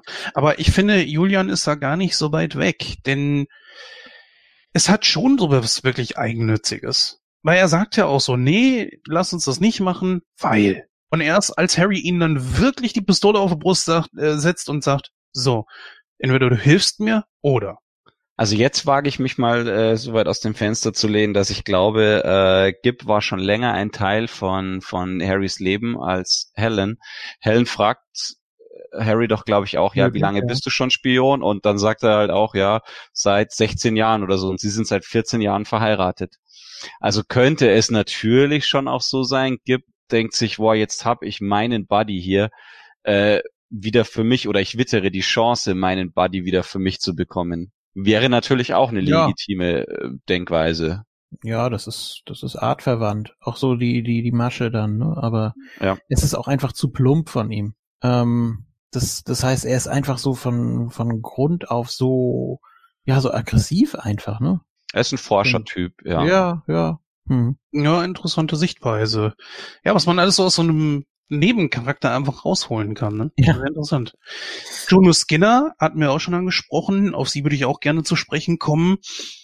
Ich weiß nicht, ich habe immer versucht, so ein bisschen was Positives auch aus ihr rauszuziehen, aber ehrlich gesagt, es ist mir nie irgendwo was gelungen, da was, was Positives zu sehen, weil das eine, eine berechnende, eiskalte Punkt, Punkt, Punkt ist. Und was anderes hat dieser Charakter überhaupt nicht zu bieten. Die Frage ist, braucht er das so nicht? Ja, sie ist jetzt nicht so vielschichtig wie äh, Dr. Elsa Schneider in Indie 3, äh, die ja wirklich immer so hin und her gerissen ist, sondern sie geht einfach äh, strikt ihren Weg und wickelt ihn um den Finger und ja, ist eine Psychopathin, wie sie ja auch von Harry diagnostiziert kriegt. Und Ja. Ich denke, viel mehr ist da nicht. Das stimmt. Ja, aber Psychopathin würde ich nicht sagen. Sie ist einfach geldgeil, ne? Sie sagt's ja auch so. Glaubst du, mich interessiert deren Sache? Die zahlen gut. Das war's. Ja, was natürlich völlig legitim ist, dann eine Atombombe vor seiner eigenen Haustür äh, plumpsen zu lassen, so nach dem Motto. Also das spricht für mich schon ein bisschen in Richtung Psychopathin, ganz ehrlich. Naja gut, äh, sie weiß ja, wie das gezündet wird. Dann ist jetzt, das ist auch so eine Sache, ähm, die die Wucht dieser Bombe. Es ist eine Atombombe, aber es gibt ja mittlerweile schon, wir sprechen ja glaube ich schon von Gigatonnen oder sowas. Ich habe da überhaupt keine Ahnung. Ich weiß nur, dass äh, die heutigen Atombomben nicht mehr mit denen von damals zu vergleichen sind, weil die eine viel viel größere Reichweite einfach haben, eine viel viel größere Sprengkraft. Es ist natürlich jetzt die Frage, ähm, ich weiß nicht, ob ihr das jetzt irgendwie so ein bisschen einschätzen könnt, aber ein Radius von ungefähr zwölf Meilen, was ja, was weiß ich, so zehneinhalb, elf Kilometer sind ungefähr, ist Na, eher- nicht so riesig, mehr, ne? ne? Noch mehr? Ja, ja, sicher. Ja, Und, äh, du musst es ja mal Bis eins dabei von- 18 sowas. Okay, dann eben in die Richtung. Hm. Aber äh, das ist, glaube ich, nicht die Sprengkraft, die eine heutige Atombombe hätte. Ich glaube, die von heute sind noch viel, viel wuchtiger. Er sagt ja sogar 30 Kilotonnen. Das ist eigentlich eh schon, äh, für 30 Kilotonnen ist so eine Sprengwirkung verhältnismäßig klein, glaube ich. Vor allem waren Also- es ja auch vier. Es, es ist ja auch nicht nur, es ist ja auch nicht nur der reine Sprengradius. Also das ist ja, es, es gibt irgendeine, irgendeine komische äh, Google Maps äh, Ding, da gibt's so eine Art äh, ja, Nuke-App sozusagen. Da kannst du verschiedene Bomben einstellen und siehst dann, aha, wie groß ist der Sprengradius, was ist alles weg, was ist im Impact Crater sozusagen, äh, was wird aber radioaktiv noch verstrahlt. Und es gibt also jetzt so eine modernen, also die, die moderneren Bomben, äh, die, die ja, Russland zum Beispiel im Arsenal hat, da hast du Bomben, da ist die Zone, in der du sofort lebensbedrohlich verstrahlt bist im Radius von äh, 200 Kilometern. Ja, ja, klar. Also das Und ist auch, schon äh, eine ganz andere, ein ganz anderes Kaliber. Dann noch über viele Jahre hinweg, ne? Ja. Ähm, nee, ich, also ich habe das so verstanden, dass sie sich vier Ziele ausgesucht haben oder drei Ziele und das eine da auf den Florida Keys war eben so zu Demo-Zwecken. Ne? Und Mhm. äh, um schon mal zu zeigen, ja, wir haben da was. Äh, ich glaube, es ging jetzt nicht darum, die ganzen USA oder den ganzen amerikanischen Kontinent zu verstrahlen, sondern das war mehr so die, die Wucht. Naja, die wollten ganz klar Ja, demonstrieren, wir können es. Das ist ja ähnlich wie in Broken Arrow. Einen haben sie ja hochgehen lassen, um zu zeigen, wir meinen es ernst und wir haben die Bomben. Und dann wiederum ist es natürlich so, dass äh, man dann, ich weiß gar nicht, haben die Geld erpresst? Nee, ne? Nö, Es war nur reine Vergeltung. Ja, Was auch ein sehr interessant. interessanter Aspekt übrigens war, aber ich denke mal, da werden wir auch später noch dazu kommen. Ja, natürlich. Äh, der Asis, den können wir jetzt gleich sofort mal mit durchnehmen, weil wir ja jetzt auch schon bei den Atombomben sind. Erst einmal natürlich von einem, wirklich sagen, sehr guten Schauspieler gespielt, der aber gar nicht so selten auch in, für diese Rollen eingesetzt wurde. Ja, es ist ja so. Ja, äh, es ist schon sehr klischeebeladen, ne? Also von ja. vorne bis hinten, natürlich. Aber gerade deshalb, ich finde gerade das macht so den Reiz aus, weil das so offensichtlich ist. Du hast ja jetzt nicht irgendwie äh, einen großen Charakter oder so. Brauchst du auch gar nicht in dem Moment, aber du, ja, du weißt eben, was er darstellen soll und es ist eben so offensichtlich plump. Ne? Deswegen funktioniert's wiederum. Der hat aber auch wirklich gar keine Facetten. Er ist durch und durch einfach nur unberechenbar. Er ja. ist böse, gewaltbereit, und ein absoluter Killer. Ja, aber ah, mehr brauchte man ja auch nicht. Du hast so viele andere Facetten in dem Film, da brauchst du jetzt nicht auch noch einen, äh, Terroristen mit Tiefgang. Also dann wäre der Film noch mal eine Stunde länger geworden. Ähm, der ist ja schon ziemlich lang, ne? Ja. ja 2,15 ist schon, ja, wobei, ja gut, 1,45 bis zwei Stunden vielleicht und jetzt hast du eben noch mal Viertel bis halbe Stunde länger, weil du ja noch dieses Bonus-Feature hast mit der Entführung von Dana, deswegen äh, passt das schon. Ich finde allerdings, aus Automatic hätte man mehr rausholen können. Die, große Sache ist eben, dass ein Gegner mit Tiefgang mehr beim Publikum ankommt, ganz besonders heutzutage, als wie einer, der nur so stereotypisch ist. Wobei, was ich da jetzt sagen würde, ist tatsächlich, also ähm, auch wenn ich den Charakter durch und durch böse und niederträchtig äh, empfunden habe.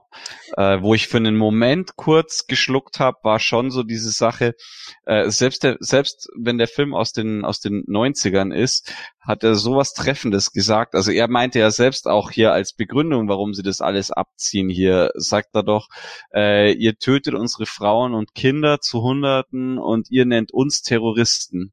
Mhm. Und das war eine sehr interess ein sehr interessanter Aspekt. Ähm, mhm. Jetzt müsste ich gerade überlegen, es müsste eigentlich gerade so Golfkriegszeit gewesen sein oder kurz nach dem Golfkrieg, als der mhm. Film äh, gedreht wurde.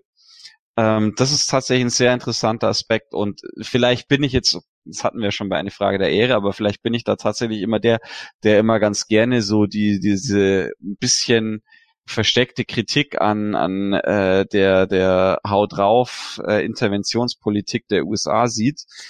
Aber das ist schon äh, etwas, also mit dem ganzen, mit der ganzen Verhaltensweise, die die USA ja immer sehr gerne an den Tag gelegt hat, gerade wenn es um den Nahen und Mittleren Osten geht und so weiter. Ähm, das bietet viel Angriffsfläche und äh, tatsächlich haben die USA ja zum Beispiel in ihrer Geschichte immer wieder es geschafft, durch ihre ganze Intervention in diesen Staaten, die, äh, die ja eigentlich oder wo es eigentlich immer nur um Öl und Ressourcen ging, ähm, tatsächlich richtig Terroristen erst sich heranzuzüchten. Gut, das ist natürlich klar, dass die ihre eigenen Dämonen dort auch geschaffen haben, dass das irgendwann sowas nachziehen könnte, war ja klar so ganz Unrecht, ja, hat er nicht. Das hat aber dann auch nichts damit zu tun, dass es ihm das Recht gibt, äh, jetzt selber zum Killer zu werden. Nein, das ist klar. Also Justalionis kannst du total vergessen. Aber ich meinte nur, also ich kann, äh, ich, ich, ich musste, ich musste wirklich kurz schlucken bei diesem, bei diesem winzigen kleinen Satz, den er da mal nur kurz in die Kamera sagt und was ja lustigerweise auch wieder so ins Humoristische und ins Lächerliche gezogen wird durch diesen Idioten, der da mit der Kamera ohne Batterie filmt. Aber okay. Ich hätte in dem Moment echt gedacht, der ballert den weg. Ich dachte es auch, ja.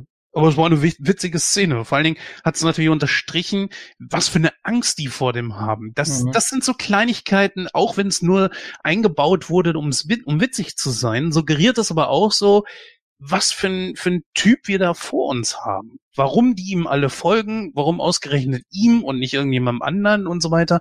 Weil der frontal zielgerichtet ist. Ja. Und auch nichts anderes äh, im Leben hat. Ich meine, gerade wo ich da jetzt so drüber rede, merke ich auch, dass ihr recht habt. Er brauchte nichts anderes. Es ist, das ist sein Lebensinhalt und was anderes will und braucht er im Leben einfach nicht weil er ja auch schon, wie er sagt, mit dem Leben abgeschlossen hat. Das ist ja das, was Terroristen so gefährlich macht. Ja, richtig, ja, ja, ja, ja.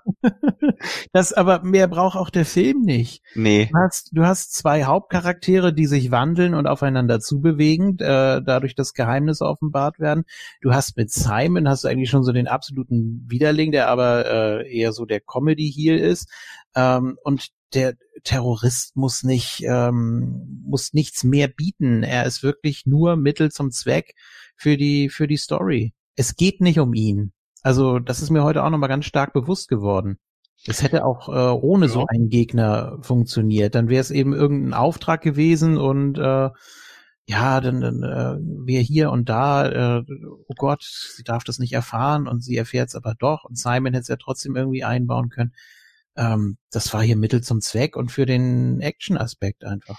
Ja, ich glaube, du brauchst da keinen so so Gegner, äh, der noch irgendwo auch ein bisschen eine Vielschichtigkeit hat, wie jetzt ja. zum Beispiel äh, Ed Harris in The Rock, wenn ich es richtig in Erinnerung habe. Ich glaube, Ed Harris hat hat äh, den den Bösewicht gespielt, oder der ja dann eigentlich einen Rückzieher macht. Hm. Ja, oder den Antagonisten aus Stipp langsam 3. Ja. Der hatte ja, ja auch. Ja, hm? man, man will hier gar nicht eine, eine lange Erklärung haben oder man will gar nicht sinnieren, ach ja, eigentlich hat er recht, also das, was wir eben schon fast gemacht haben, ja. ähm, sondern du willst einfach, okay, Terrorist, der muss weg, der ist skrupellos, der ist saugefährlich und die sollen das jetzt mal zusammen hinkriegen, weil sie ja jetzt ohnehin schon mit offenen Karten spielen. Fertig. Mehr brauchst ja. du nicht. Und er ist nicht doof. Er wird nicht als doof dargestellt. Oh, würde ich dir zum Teil widersprechen. Er verkommt, okay, er verkommt äh, zur Comicfigur, ne? Letzten Endes. Und äh, okay, erklär mal wann, dann ich mal wieder was gegensetzen kann. Ähm, ja, das mit der mit der leeren Batterie zum Beispiel. Ähm, dann das ist ja nicht auf seinen Mist gewachsen. Nein, aber er ist ja schon Teil der Szene. Dann mit dem Schlüssel, der plötzlich weg ist dann äh, kriecht er da auf dem Kran hinterher und dann hängt er da an der an der Rakete und es wird einfach völlig dämlich dargestellt nach und nach. Am Anfang hast du so den Eindruck, ja, das ist ja der der Herrscher und der Oberbefehlshaber und die stehen da um ihn rum und ballern die Magazine in die Luft und ähm, das ist schon zum Teil beeindruckend, aber ab dem Moment, wo er seine Leute verliert, verkommt er mehr und mehr zur Comicfigur. Es ist aber auch schon die Szene eigentlich mit dem Motorrad, die Flucht ganz am Anfang, äh, oder was heißt ganz am Anfang, also als, als ja. Harry ihn ja schon mal fast hat, das ist auch schon fast äh, cartouresk. Ja, denke ich auch. Vor allem, da passiert ja auch gar nichts. Ne? Also er, er landet im Pool, ne, und äh, flieht dann und alle anderen stehen nur drumrum und gucken zu und ja. denken, ja, okay, das, äh, was ist denn das für ein Freak, ne? Also man nimmt ihn scheinbar immer noch nicht ernst nach allem, was er da schon an Schaden genau. hat. Mm, ich will euch nicht ganz widersprechen, aber ich möchte schon gegensetzen, dass er A so intelligent war, dass er zum Beispiel in weiser Voraussicht noch die Tochter entführt hat. Das darf man nicht vergessen. Das hat er, da hat er ja so auch ein zweites Druckmittel. Das, ja, war, als, ja? das war glückliche Fügung, dass er da das Foto entdeckt. Dass er das Foto gefunden hat im Geldbeutel, ja, genau. Das war jetzt nicht so super clever. Also er hat einfach gedacht, komm, ich mache jetzt die ganze Familie platt. Ähm, obwohl er davon hätte ausgehen müssen, dass äh, Harry alles daran setzt, um sie zu befreien. Und ich meine, was, was wollte er denn mit ihr machen? Wollte er sie da sitzen lassen und dass sie dann zuguckt, wie der Schlüssel gedreht wird oder was? Also das war mir auch nicht so ganz klar. Ja, dieser, dieser Schachzug hat für mich auch überhaupt keinen Sinn gemacht für sein übergeordnetes Ziel. Ja. Also er hat tatsächlich ja, ja sogar sein eigentliches übergeordnetes Ziel dafür gefährdet. Ja. Ich denke mal, er hat einfach nicht damit gerechnet, dass äh, die Kleine so tough ist, dass sie dann den Schlüssel wegnimmt. Was auch äh, wieder für eine gewisse Naivität spricht. Ja, da gebe ich dir sogar recht. Da gebe ich dir sogar recht. Aber es waren auch verschiedene Szenen, wo ich sagen würde, das ist etwas, was man normalerweise irgendwie dem Helden irgendwie zuspricht. Wisst ihr, wo zum Beispiel Indy mit einem Schlauchboot überleben kann, aus, wenn er aus einem Flugzeug springt. Das erwähnst du auch ständig, ne? Ja, es ist ja immer das beste Beispiel. ah, ja, nee, das Abstruseste bei Indy war bitte schön der Kühlschrank, aber okay, das ist ein anderes Thema. Auch, ja, natürlich auch aus anderen Filmen Beispiele, klar, aber äh, es verdeutlicht einfach so, dass so etwas hatte Schwarzenegger ja hier nicht. Also Harry hatte nicht so eine Szene, wo er so Superman-mäßig in, in irgendeinem Pool oder was weiß ich gelandet ist, der ihn dann gerettet hat. Das ist dann hier eher bei Aziz passiert. Ja, okay. er ist schon mutig. Also er ist schon mutig. Mit dem Mut der Verzweiflung zwar, aber trotzdem haut er vor Harry ab. Harry wäre ja, mutig, zwar mutig muss ja nicht dumm, er muss, muss ja nicht gleichzeitig äh, intelligent heißen oder so, keine Ahnung. Nein, das, das Thema hatte ich ja schon längst verlassen. Ich war okay, eher ja. jetzt in dem, in dem Punkt, das, was normalerweise so einem Held passiert, keine Ahnung, er springt irgendwo runter und wird dann von der Markise aufgefangen oder so, das passiert ja einem Antagonisten eher nicht so. Das ist jetzt hier aber eher was, was Ja, okay. passiert. Ne? Ähm, ja, gut, du hast natürlich jetzt hier keinen keinen Typen, der der äh, vollkommen frei ist. Natürlich gab es da Szenen, die aufgrund der Comedy, wo er dann auch geopfert wurde, nach dem Motto, du bist gefeuert, aber da brauchte man ihn ja auch nicht mehr. Ja, man brauchte noch mal so ein, so ein krachendes Finale. Ne? Simon wird mehr oder weniger nur gedemütigt und ist dann weg vom Fenster. Aber du brauchtest eben noch mal was, was für die Action-Fans einfach. Also das ist ja auch das Schöne, dass es so miteinander verknüpft wurde. Ne? Und unterschiedlicher könnten ja diese beiden Charaktere auch gar nicht sein, Harry und Assis. Die beiden sind ja so gegensätzlich. Der eine hat Werte, na gut, der andere auch, aber die sind eben fehlgeleitet. Ähm, ja, ich weiß nicht, ob das zu stereotypisch war. Na, ich, ich hätte mir schon so einen, so einen Gegner gewünscht, äh, der auch ein bisschen mehr Profiltiefe hat. Und da brauchst du ja nicht tausende Szenen, du brauchst jetzt nicht noch eine Stunde mehr an Laufzeit. Sowas kriegst du ja mit wenigen Augenblicken hin. Dieser Typ ist einfach nur, entweder passiert das, was ich will, oder ich werde brutal. Das siehst du ja allein in der Szene, wo er äh, mit, äh, mit dieser Juno, genau, ich war gerade mit dem Namen, äh, wo er mit ihr alleine ist. Er kommt ja auf sie zu und bam, knallt er ihr sofort eine. Aber das ist ja nicht irgendwie eine, eine leicht angedeutete Ohrfeige oder so. Der holt da ja richtig aus. Und bam, hat sie noch einen sitzen. Der ist ja skrupellos. Durch und durch. Ja, aber findest du, dass Terroristen in, in anderen Filmen irgendwie mehr Tiefe erhalten? Ich finde, der hat im Vergleich zu dem Standard-Terroristen äh, in, in vielen Hollywood-Popcorn-Kinofilmen, äh, hat der schon recht viel Tiefe abbekommen. Also von daher passt es schon. Also er hat genau die Art oder die richtige, die richtige Tiefe und das richtige Profil bekommen, was der Charakter für den Film gebraucht hat. Nicht mehr, nicht weniger und gut ist. Also meine persönliche Meinung. Mm, ja, aber es ja, es, man kann da echt ewig dran rummachen. Ich glaube, Jens hätte es gerne noch gehabt, wenn er irgendwie sich hingestellt hätte und gesagt, und meine Eltern hatten niemals für mich Zeit.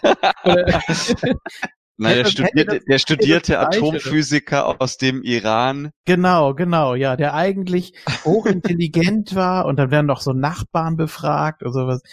Nee, das hätte ich nie für möglich gehalten. Äh, Was hättest du denn da noch haben wollen? Also, ich finde, äh, um das vorwegzunehmen, ich finde den Film perfekt, wie er ist. Also, es, äh, mit, ja, natürlich mit, mit den kleinen Schwächen, auf die wir sicher auch noch zu sprechen kommen, aber an den Charakteren musst du nicht viel noch rumschrauben. Was denn? Ja, ist doch,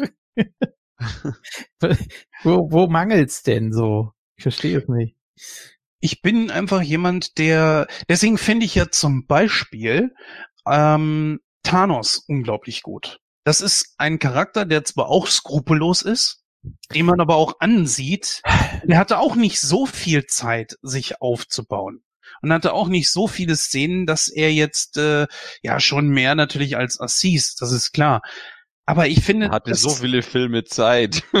nur in Post-Credit-Scenes. Aber na ja. ja, ich, ich kann mich nur wiederholen, du brauchst es in diesem Film nicht. Das ist ja, das ist ja völlig richtig, dass es oft gemacht wird und ich mag das auch. Aber in diesem Film hat es mir nicht gefehlt, ganz im Gegenteil, es hätte da irgendwie, stell mal vor, du hättest noch zehn Minuten irgendwelche weiteren Charaktere eingeführt. Es hätte den Film doch eher gebremst. ja, man kann es auch übertreiben. Siehe Star Wars Pre äh, ja, doch, Ja. Star Wars Prequels. Das ist hier einfach nur eine, eine Ballerkomödie mit, äh, mit einer witzigen Story. So, und du musst da nicht hinter jedem jetzt, möchtest du noch was hinter dem, dem äh, Autofahrer da mit dem, mit dem Vollbart oder so, bevor der da, Der Opa am Klo. ja, genau. Das, hätte der noch äh, irgendwie vorher telefonieren müssen oder, oder man kann es echt übertreiben, ne? Und das ist hier ja schon wirklich Popcorn-Kino bis an die Spitze getrieben. Da ist alles drin. Ja, du hast Slapstick, du hast Ja. Action, du hast ein bisschen was fürs Herz, ein bisschen was für die Optik, alles gut. Nein, das kommt jetzt vielleicht auch gerade so rüber, als würde ich das äh, super vermissen in dem Film. Nur ich bin auch jemand, wenn ich mich damit beschäftige, dann sage ich aber auch, ja, dann aber auch bitte richtig, dann lasst uns das doch mal wirklich aus einem aus, aus einer anderen Sicht betrachten. Und so dieser typische Bösewicht, da ist überhaupt nichts gegen einzuwenden. Ich denke mir nur, wenn ich einen Charakter schon beleuchte, dann denke ich mir, dann lass uns das doch aber auch irgendwo richtig machen. Und ich vermisse das schon so, dass man so Kleinigkeiten, was weiß ich, wenn er seine Ansprache hält, so nach dem Motto, und meine Familie war da drunter. Aha, deine Familie ist da drunter, alles klar. Dein Volk, können wir alles nachvollziehen, ja, aber dass man so brutal und so weiter sein muss, okay, das äh, halte ich jetzt eher für, für nicht so, keine Ahnung. Ähm, Ja, aber man man macht ja auch nicht wirklich aus religiösen Gründen oder so. Es ist wirklich nur, ihr habt unser Volk. Ne? Wenn das jetzt aus religiösen Gründen gewesen wäre, so dass man sagen könnte, der Typ ist Fanatiker, okay. Ich, ich möchte einfach nur die Charaktere verstehen können. Und ja, aber er ja, sagt guck doch, mal zum, ja, er sagt doch unsere Frauen und unsere Kinder mögen ja seine bei gewesen sein, weiß man doch nicht. Ist doch in dem Moment egal, aber es reicht doch als Impuls, dass du es nachvollziehen kannst und es reicht dann auch. Ähm, du sollst ja auch kein, kein Mitleid großartig mit ihm haben. Das gibt es ja auch teilweise, dass du dich über Stunden teilweise oder in der Serie noch über, über Wochen mit einem Charakter anfreundest, der äh, eigentlich total böse ist, aber du kannst ihn immer mehr verstehen und das ist doch äh, in dem Moment nicht so produktiv. Wenn du, es, es ist nicht so gewollt und deshalb kommt es auch nicht so an. Und es ist ja auch richtig, dass es bei dir nicht so ankommt. Es ist ja genau das, was man erreichen wollte. du meinst, wenn man ihm mehr Tiefe gegeben hätte, hätte man es vielleicht Harry sogar übel genommen, dass er ihn da durch die Scheibe geballert hat. Nein, nein, aber Der Charakter braucht keine Sympathie. So würde ich das, so würde ich deine Ausführung jetzt kurz und knackig werten. er- Ja, so könnte man es dann auch, glaube ich, Ja, er braucht, er braucht wie gesagt gar nichts. Er ist einfach nur Mittel zum Zweck, um einen Abschlussknaller zu haben. So und alles andere, er, er spielt für den Film an sich überhaupt keine Rolle. Ich finde, damit kann man das auch bewalten lassen. Äh, ja, soweit äh, wäre von meiner Seite aus auch so alles gesagt zu dem Film. Wir haben noch ein paar Nebencharaktere, die sehr, sehr interessant sind. Charlton Heston spielt mit in einer Nebenrolle, ziemlich großer Schauspieler und dann nur so kurz zu sehen. Ich meine, sehr markant natürlich. Er erfüllt alles das, was man in diesem Boss auch sehen sollte die Sprüche, die der bringt, von wegen, ich mal, ein Jucken in der Hose und so weiter, das passt alles super. Ich meine, Charlton Heston hat sowieso ein sehr, sehr markantes Gesicht. Dann kommt noch diese Augenklappe dazu, das Alter, das er zu dem Zeitpunkt schon hatte. Das spricht alles für einen sehr, sehr gereiften, sehr, sehr harten Boss, der zwar auch ein bisschen, ich sag mal, äh, Komik versteht, aber auch nur bis zu einem gewissen Punkt. Ähm, ja, da würde ich zum Beispiel sagen, da brauchst du auch keine Tiefe. Das ist das, was ich sehen soll und das reicht. Gag. Es ist ein Gag, dass da ein alter Schauspieler drin ist. Ich, ich vergleiche das zum Beispiel mit äh, Rod Taylor in den Glorious Bastards, den du auch nicht gebraucht hast. Also, ne, ist wozu? Aber er ist eben dabei und ist witzig. Mit Harald Junke konntest du nichts anfangen. Charlton Heston eher? Äh, ja, gut. Natürlich auch jetzt nicht so meine Generation, ne? wobei das keine Ausrede sein sollte. Ne? Aber äh, ja, Planet der Affen natürlich. Ja, Den sonst, ersten Teil. Den zweiten vergessen wir mal. Der war ja wirklich nur scheiße. ja, ich habe jetzt die ersten drei gesehen, also der Rest kommt noch. Ehrlich gesagt, äh, es wird kein bisschen besser. Es wird eher noch schlechter. Das kannst du dir ehrlich gesagt, es sei denn, du möchtest es gerne für Nightcrow machen, aber oder aus eigenem Antrieb heraus sehen wollen, aber wenn du eine wirkliche Empfehlung haben willst, du vertraust mir da ja nicht so ganz. Aber hier würde ich sagen, das kann, in diesem Fall kannst du es wirklich. Also wenn du deine Lebenszeit nicht verschwenden willst, das wird nicht besser. Der zweite war schon echt schlecht. Ja, aber ich will doch wissen, wie es jetzt weitergeht. Äh, ja, guck, in, guck ruhig weiter, mach's ruhig, äh, wenn, wenn dich das wirklich interessiert, aber gut sind die Filme nicht. Sie sind wirklich echt mies. Sie werden von Film zu Film schlechter. Äh, Ja. Wie sieht's denn bei dir aus, Michael? Äh, so Charlton Heston, da noch irgendwie was, außer vielleicht Planet der Affen? Wird mir jetzt spontan auch nichts einfallen außer Planet der Affen, aber der war natürlich auch, äh, also das war ein Film, den habe ich schon im jüngsten Kindesalter natürlich gesehen. Äh, ja, deswegen, da war natürlich sehr markant und ist mir sehr in, im Gedächtnis geblieben. Aber ja, als, als Boss fand ich ihn da halt auch. Das war ein nettes Easter Egg, würde ich jetzt einfach mal sagen. Ja. Der war cool besetzt einfach, so dieser fiese alte Hau drauf Boss äh, mit seinem typischen äh, ja, nichts ist mir gut genug denken. Also ja, du hast vorhin schon gesagt mit dem von wegen, ja, bis jetzt habe ich noch nicht mal einen Jucken in der Hose. Ähm, das ist schon, das ist schon wirklich so das, wo du einfach denkst, das ist so dieses richtige Arschloch als Boss. Und das bringt er halt rüber wie, das hätte wahrscheinlich keiner einfach so cool rübergebracht. Wobei man natürlich da auch wieder sagen muss, wir haben es ja vorhin schon ein paar Mal angesprochen gehabt, äh, wie stark die Sprecherleistung halt auch ist. Also Gerhard Paul hier in der Rolle macht das natürlich, also der, der passt halt natürlich da auch sehr gut zu dem Charakter. So, also ja. drei, drei Sachen nochmal ganz kurz. Äh, der Omega-Mann, die zehn Gebote und äh, tü, tü, tü, tü, was habe ich jetzt eben noch hier gesehen? Ich glaube, den berühmtesten. Ben Hur natürlich. Ja, genau, den Ja. war wahrscheinlich der. Okay, neben, ja.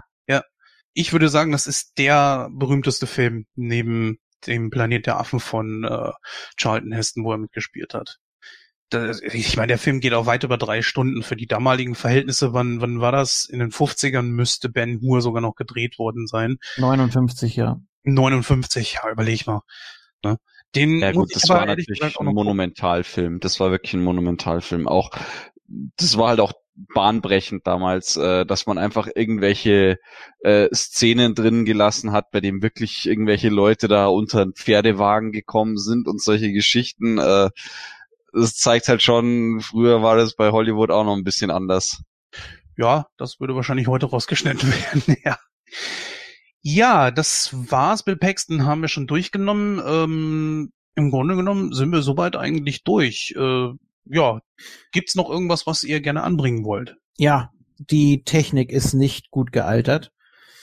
Ähm, ich finde einige Effekte, zum Beispiel von dem Pferd da wieder aufs Dach gezogen wird und du siehst, dass das irgendwas animatronisches ist oder zumindest äh, ja nicht nicht wirklich gut überdeckt. Äh, ja, und dann natürlich so diese ganzen Sachen, wo du, wo du heute drüber lachst einfach, dass sie da im Ü-Wagen sitzen und da mit riesigen Tonbandgeräten mitschneiden, ne? Und was Ja. heute, was heute selbstverständlich ist, dass du das mit winzigen Geräten und er zeichnet gleich mit auf, weil er sich alles irgendwie äh, unter die Haut äh, hat gleich integrieren lassen oder sonst irgendwas. Oder mit dem Diktiergerät, wo er die Spulgeräusche noch, also Ja. es ist schön, es hat was Nostalgisches, ne? Aber ich weiß nicht, 94 war doch eigentlich schon so der Sprung geschafft, oder? Da dürften wir schon in der in der Terminator 2 Zeit sein, ja.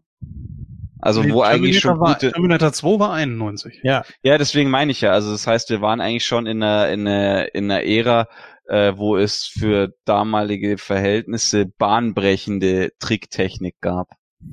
Nur hatte Terminator 2, glaube ich, ein etwas größeres Budget als dieser Film hier. Ja, ich meine hier müssen hier müssen keine keine Gestalten in flüssiges Metall verwandelt äh, durch irgendwelche Türen fließen. Aber ich meine, also ich verstehe ich verstehe Julians Punkt schon durchaus. Also man merkt auch in manchen Effekten, äh, dass dass das halt wirklich ja schlecht gealtert ist und ich bin heilfroh, dass ich äh, mir den Film nicht in 4K angeschaut habe, sondern halt wirklich nur in Full HD. Am Bei natürlich, äh, der damals mit Sicherheit nicht in dieser Auflösung gedreht wurde. Kann ich mir nicht vorstellen. Der heißt- wird bestimmt auf Celluloid gedreht worden sein. Das heißt, abtasten kannst du das immer. Das ist ja, also alles, was du wirklich auf, auf Celluloid hast, kannst du ja in beliebige Auflösung bringen normalerweise.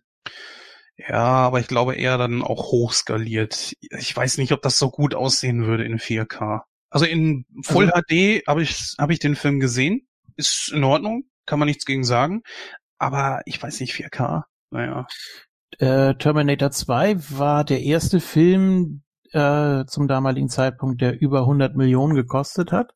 Und bei äh, True Lies steht nochmal, ups, wo habe ich es jetzt? Äh, der Film ist mit 110 bis 120 Millionen der bis dato teuerste Actionfilm von James Cameron. Also scheint noch ein bisschen teurer gewesen zu sein. Das waren alles Schauspielergagen. Ja, gut, ist nix in, ja. Mhm. Charlton Heston hat's rausgerissen. genau. Ich glaube eher Ich glaube, der gesagt nein, hat, ich glaub, mich hier schon äh, ein Pinkel für euch. ich glaube, äh, Paul Barzilu, der alte Mann am Klo. Ja. Riesenkarriere. Ich glaube auch. Nee, also das ist nochmal was, was mir so aufgefallen ist. Ähm, die Musik sollte man auf jeden Fall nochmal erwähnen. Äh, den Tango von Mhm. Perlman, äh, der ja auch bei Schindlers Liste sehr prägnant zu hören ist. Mhm. Und hier ist er ja praktisch Anfangs- und Schlussthema, ne? Also fand ich auch ganz witzig. Ja, ich würde mal sagen, alles weitere können wir dann im Fazit erwähnen. Dazu würde ich jetzt auch gerne mal überleiten.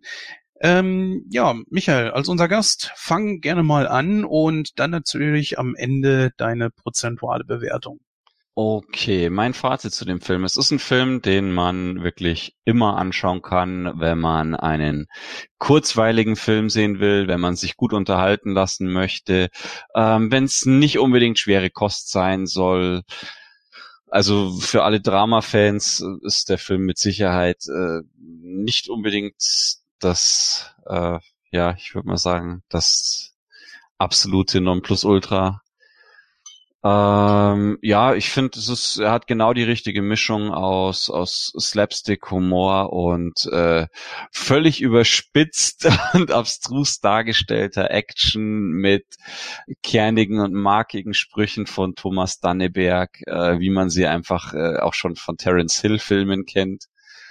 Das fällt da auch sehr auf, war für mich immer sehr, sehr nett, das anzusehen. Deswegen, ähm, ja, ich finde den Film cool. Äh, ich schaue ihn mir gerne immer wieder an.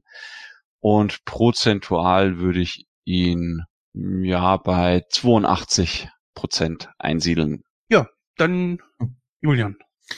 Würde ich sogar noch ein bisschen was drauflegen. Für mich passt da sehr, sehr viel. Ähm, die Schauspieler, die Story natürlich und das ganze äh, Action-Theater drumrum. Ähm, Erzähltempo, was mir auch immer wichtig ist, wieder nicht zu schnell und nicht zu langsam. Die Charaktere werden gut eingeführt. Äh, es kommen jetzt aber keine Szenen, die jetzt großartig überflüssig sind. Ähm, es wird immer wieder mal aufgelockert. Es gibt ja wirklich Szenen, die auch lange im Gedächtnis bleiben. Ne? Also die Verfolgungsjagd mit dem Pferd und auch durch, durch das Hotel und dann in den Pool oder auch äh, zum Schluss da über die Brücke da von den Florida Keys und die ganzen Stunts und so weiter. Ähm, ja, witzige Charaktere, teilweise sogar glaubwürdige Charaktere, obwohl es das ja gar nicht braucht.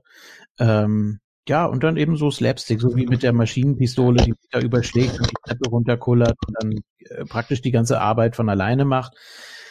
Äh, das sind so Sachen, da kann man mit den Augen rollen, aber wenn man äh, sich nicht auf so einen Film einlassen kann, dann äh, sollte man es lieber lassen. Ähm, der macht immer wieder Spaß. Das ist, das ist echt erstaunlich, wie oft man den gucken kann in relativ kurzer Zeit.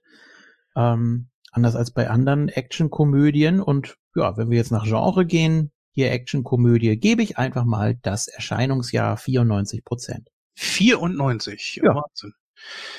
Gut, bei mir bekommt der Film satte 81 Prozent. Ich finde, es gibt noch bessere Komödien als diesen, also Actionkomödien als diesen.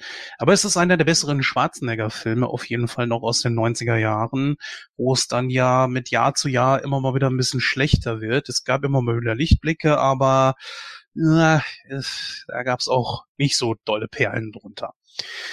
Ja, im Grunde genommen habt ihr soweit schon alles gesagt. Ich möchte gerne auf Jamie Lee Curtis noch eingehen. Sie hat hier gezeigt, dass sie nicht nur das Mauerblümchen spielen kann, sondern dass sie auch unglaublich sexy sein kann.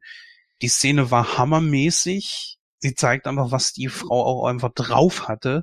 Und ja, gut, das, äh, die Haare, die sie da jetzt so hatte, die, die fand ich, diese Frisur, die stand ihr überhaupt nicht. Es unterstrich allerdings natürlich, ja, Mit dem Blumenwasser. Ja. ja. Obwohl das noch besser aussah als diese, ja, hochtopierten Haare, diese Kurzhaarfrisur steht ihr einfach irgendwo nicht.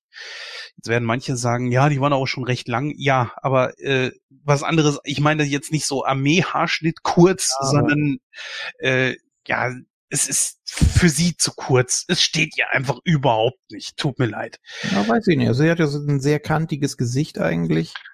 Da passt das fast schon besser. Also bei Halloween. Also ich finde auch gerade, gerade Jamie Lee Curtis stehen diese Kurzhaarfrisuren eigentlich extrem gut, weil sie so ein markantes Gesicht hat und halt auch eine taffe Frau ist. Also jetzt ähnlich wie Brigitte Nielsen oder so.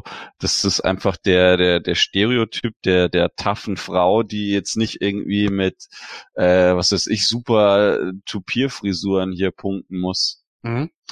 Nee, also ich finde, längere, glattere Haare stehen ihr besser. Aber gut, das ist natürlich auch mal hm, Geschmackssache. Guck noch mal äh, dir ein paar Bilder von Freaky Friday an. Da wirst du dann vielleicht noch mal eines Besseren belehrt. Oh, weiß ich nicht. Aber gut, das muss es ja auch nicht. Ähm, ja, das ist das, was ich da noch anbringen wollte. Die Action ist gut, der Humor ist super. Alle naja, machen gut, also eigentlich. ich, naja, ja? Die Action ist schon erstklassig, ne? Also gerade so für damalige Verhältnisse. Ja, ist überhaupt nichts.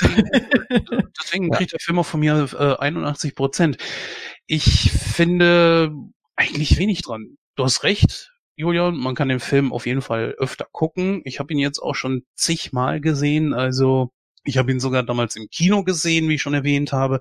Und ja, was soll ich noch sagen? Abschließend kommen wir auf eine Gesamtwertung von 85,667 Prozent. Das macht 86 aufgerundet. Das ist eine schöne, gute Zahl, die zu dem Film auch passt. Und damit würde ich es dann auch bewalten lassen. Mehr habe ich dem nicht so wirklich hinzuzufügen. Und deswegen würde ich diese ja, Diskussion heute gerne damit dann beenden. Wir hören uns dann in der Verabschiedung wieder und äh, bis gleich. Ja, das war's dann auch heute schon wieder mit der 125. Ausgabe von Nightcrow, liebe Hörer. Beim nächsten Mal ist dann auch der Gordon wohl wieder mit dabei. Was für ein Thema da wir haben werden, das äh, müssen wir noch besprechen, aber da werden wir uns auch bestimmt wieder was Gutes bei raussuchen. Hinterlasst gerne Feedback zu dieser Folge hier und natürlich auch darüber, wie ihr True Lies empfindet. Und äh, ja, ich sag dann einfach mal bis zum nächsten Mal. Macht's gut. Ja, er hat sich ja selber als Gast äh, betitelt, dann lasse ich ihm natürlich auch das Schlusswort und bedanke mich bei euch und bei den Hörern mal wieder fürs Zuhören, mal wieder ein bisschen was anderes, eine sehr schöne Actionkomödie, vielleicht haben wir demnächst auch mal wieder was mit ein bisschen mehr Tiefgang, bisschen Abwechslung muss ja immer mal sein. Ähm, ja, vielen Dank, hört gerne bei Moon Talk rein, ihr wisst, wo ihr uns findet. Und bis zum nächsten Mal. Tschüss. Ja, zu guter Letzt vielen lieben Dank für eure Geduld. Vielen lieben Dank an Jens und Julian, dass ich bei euch sein durfte. Es war mir wie äh, auch beim letzten Mal ein Riesenvergnügen. Und ja, an alle Zuhörer, äh, lasst den Jungs ganz, ganz viel positives Feedback für ihre Arbeit da. Ja, und da wir natürlich immer einen doofen Schlussgag haben, fiel mir gerade einer ein, wo Julian sagte, er möchte gerne mal wieder einen Film mit Tiefgang haben. Klingt ah. so, als wollte er den Untergang der Poseidon gerne besprechen. In diesem Sinne, macht's gut.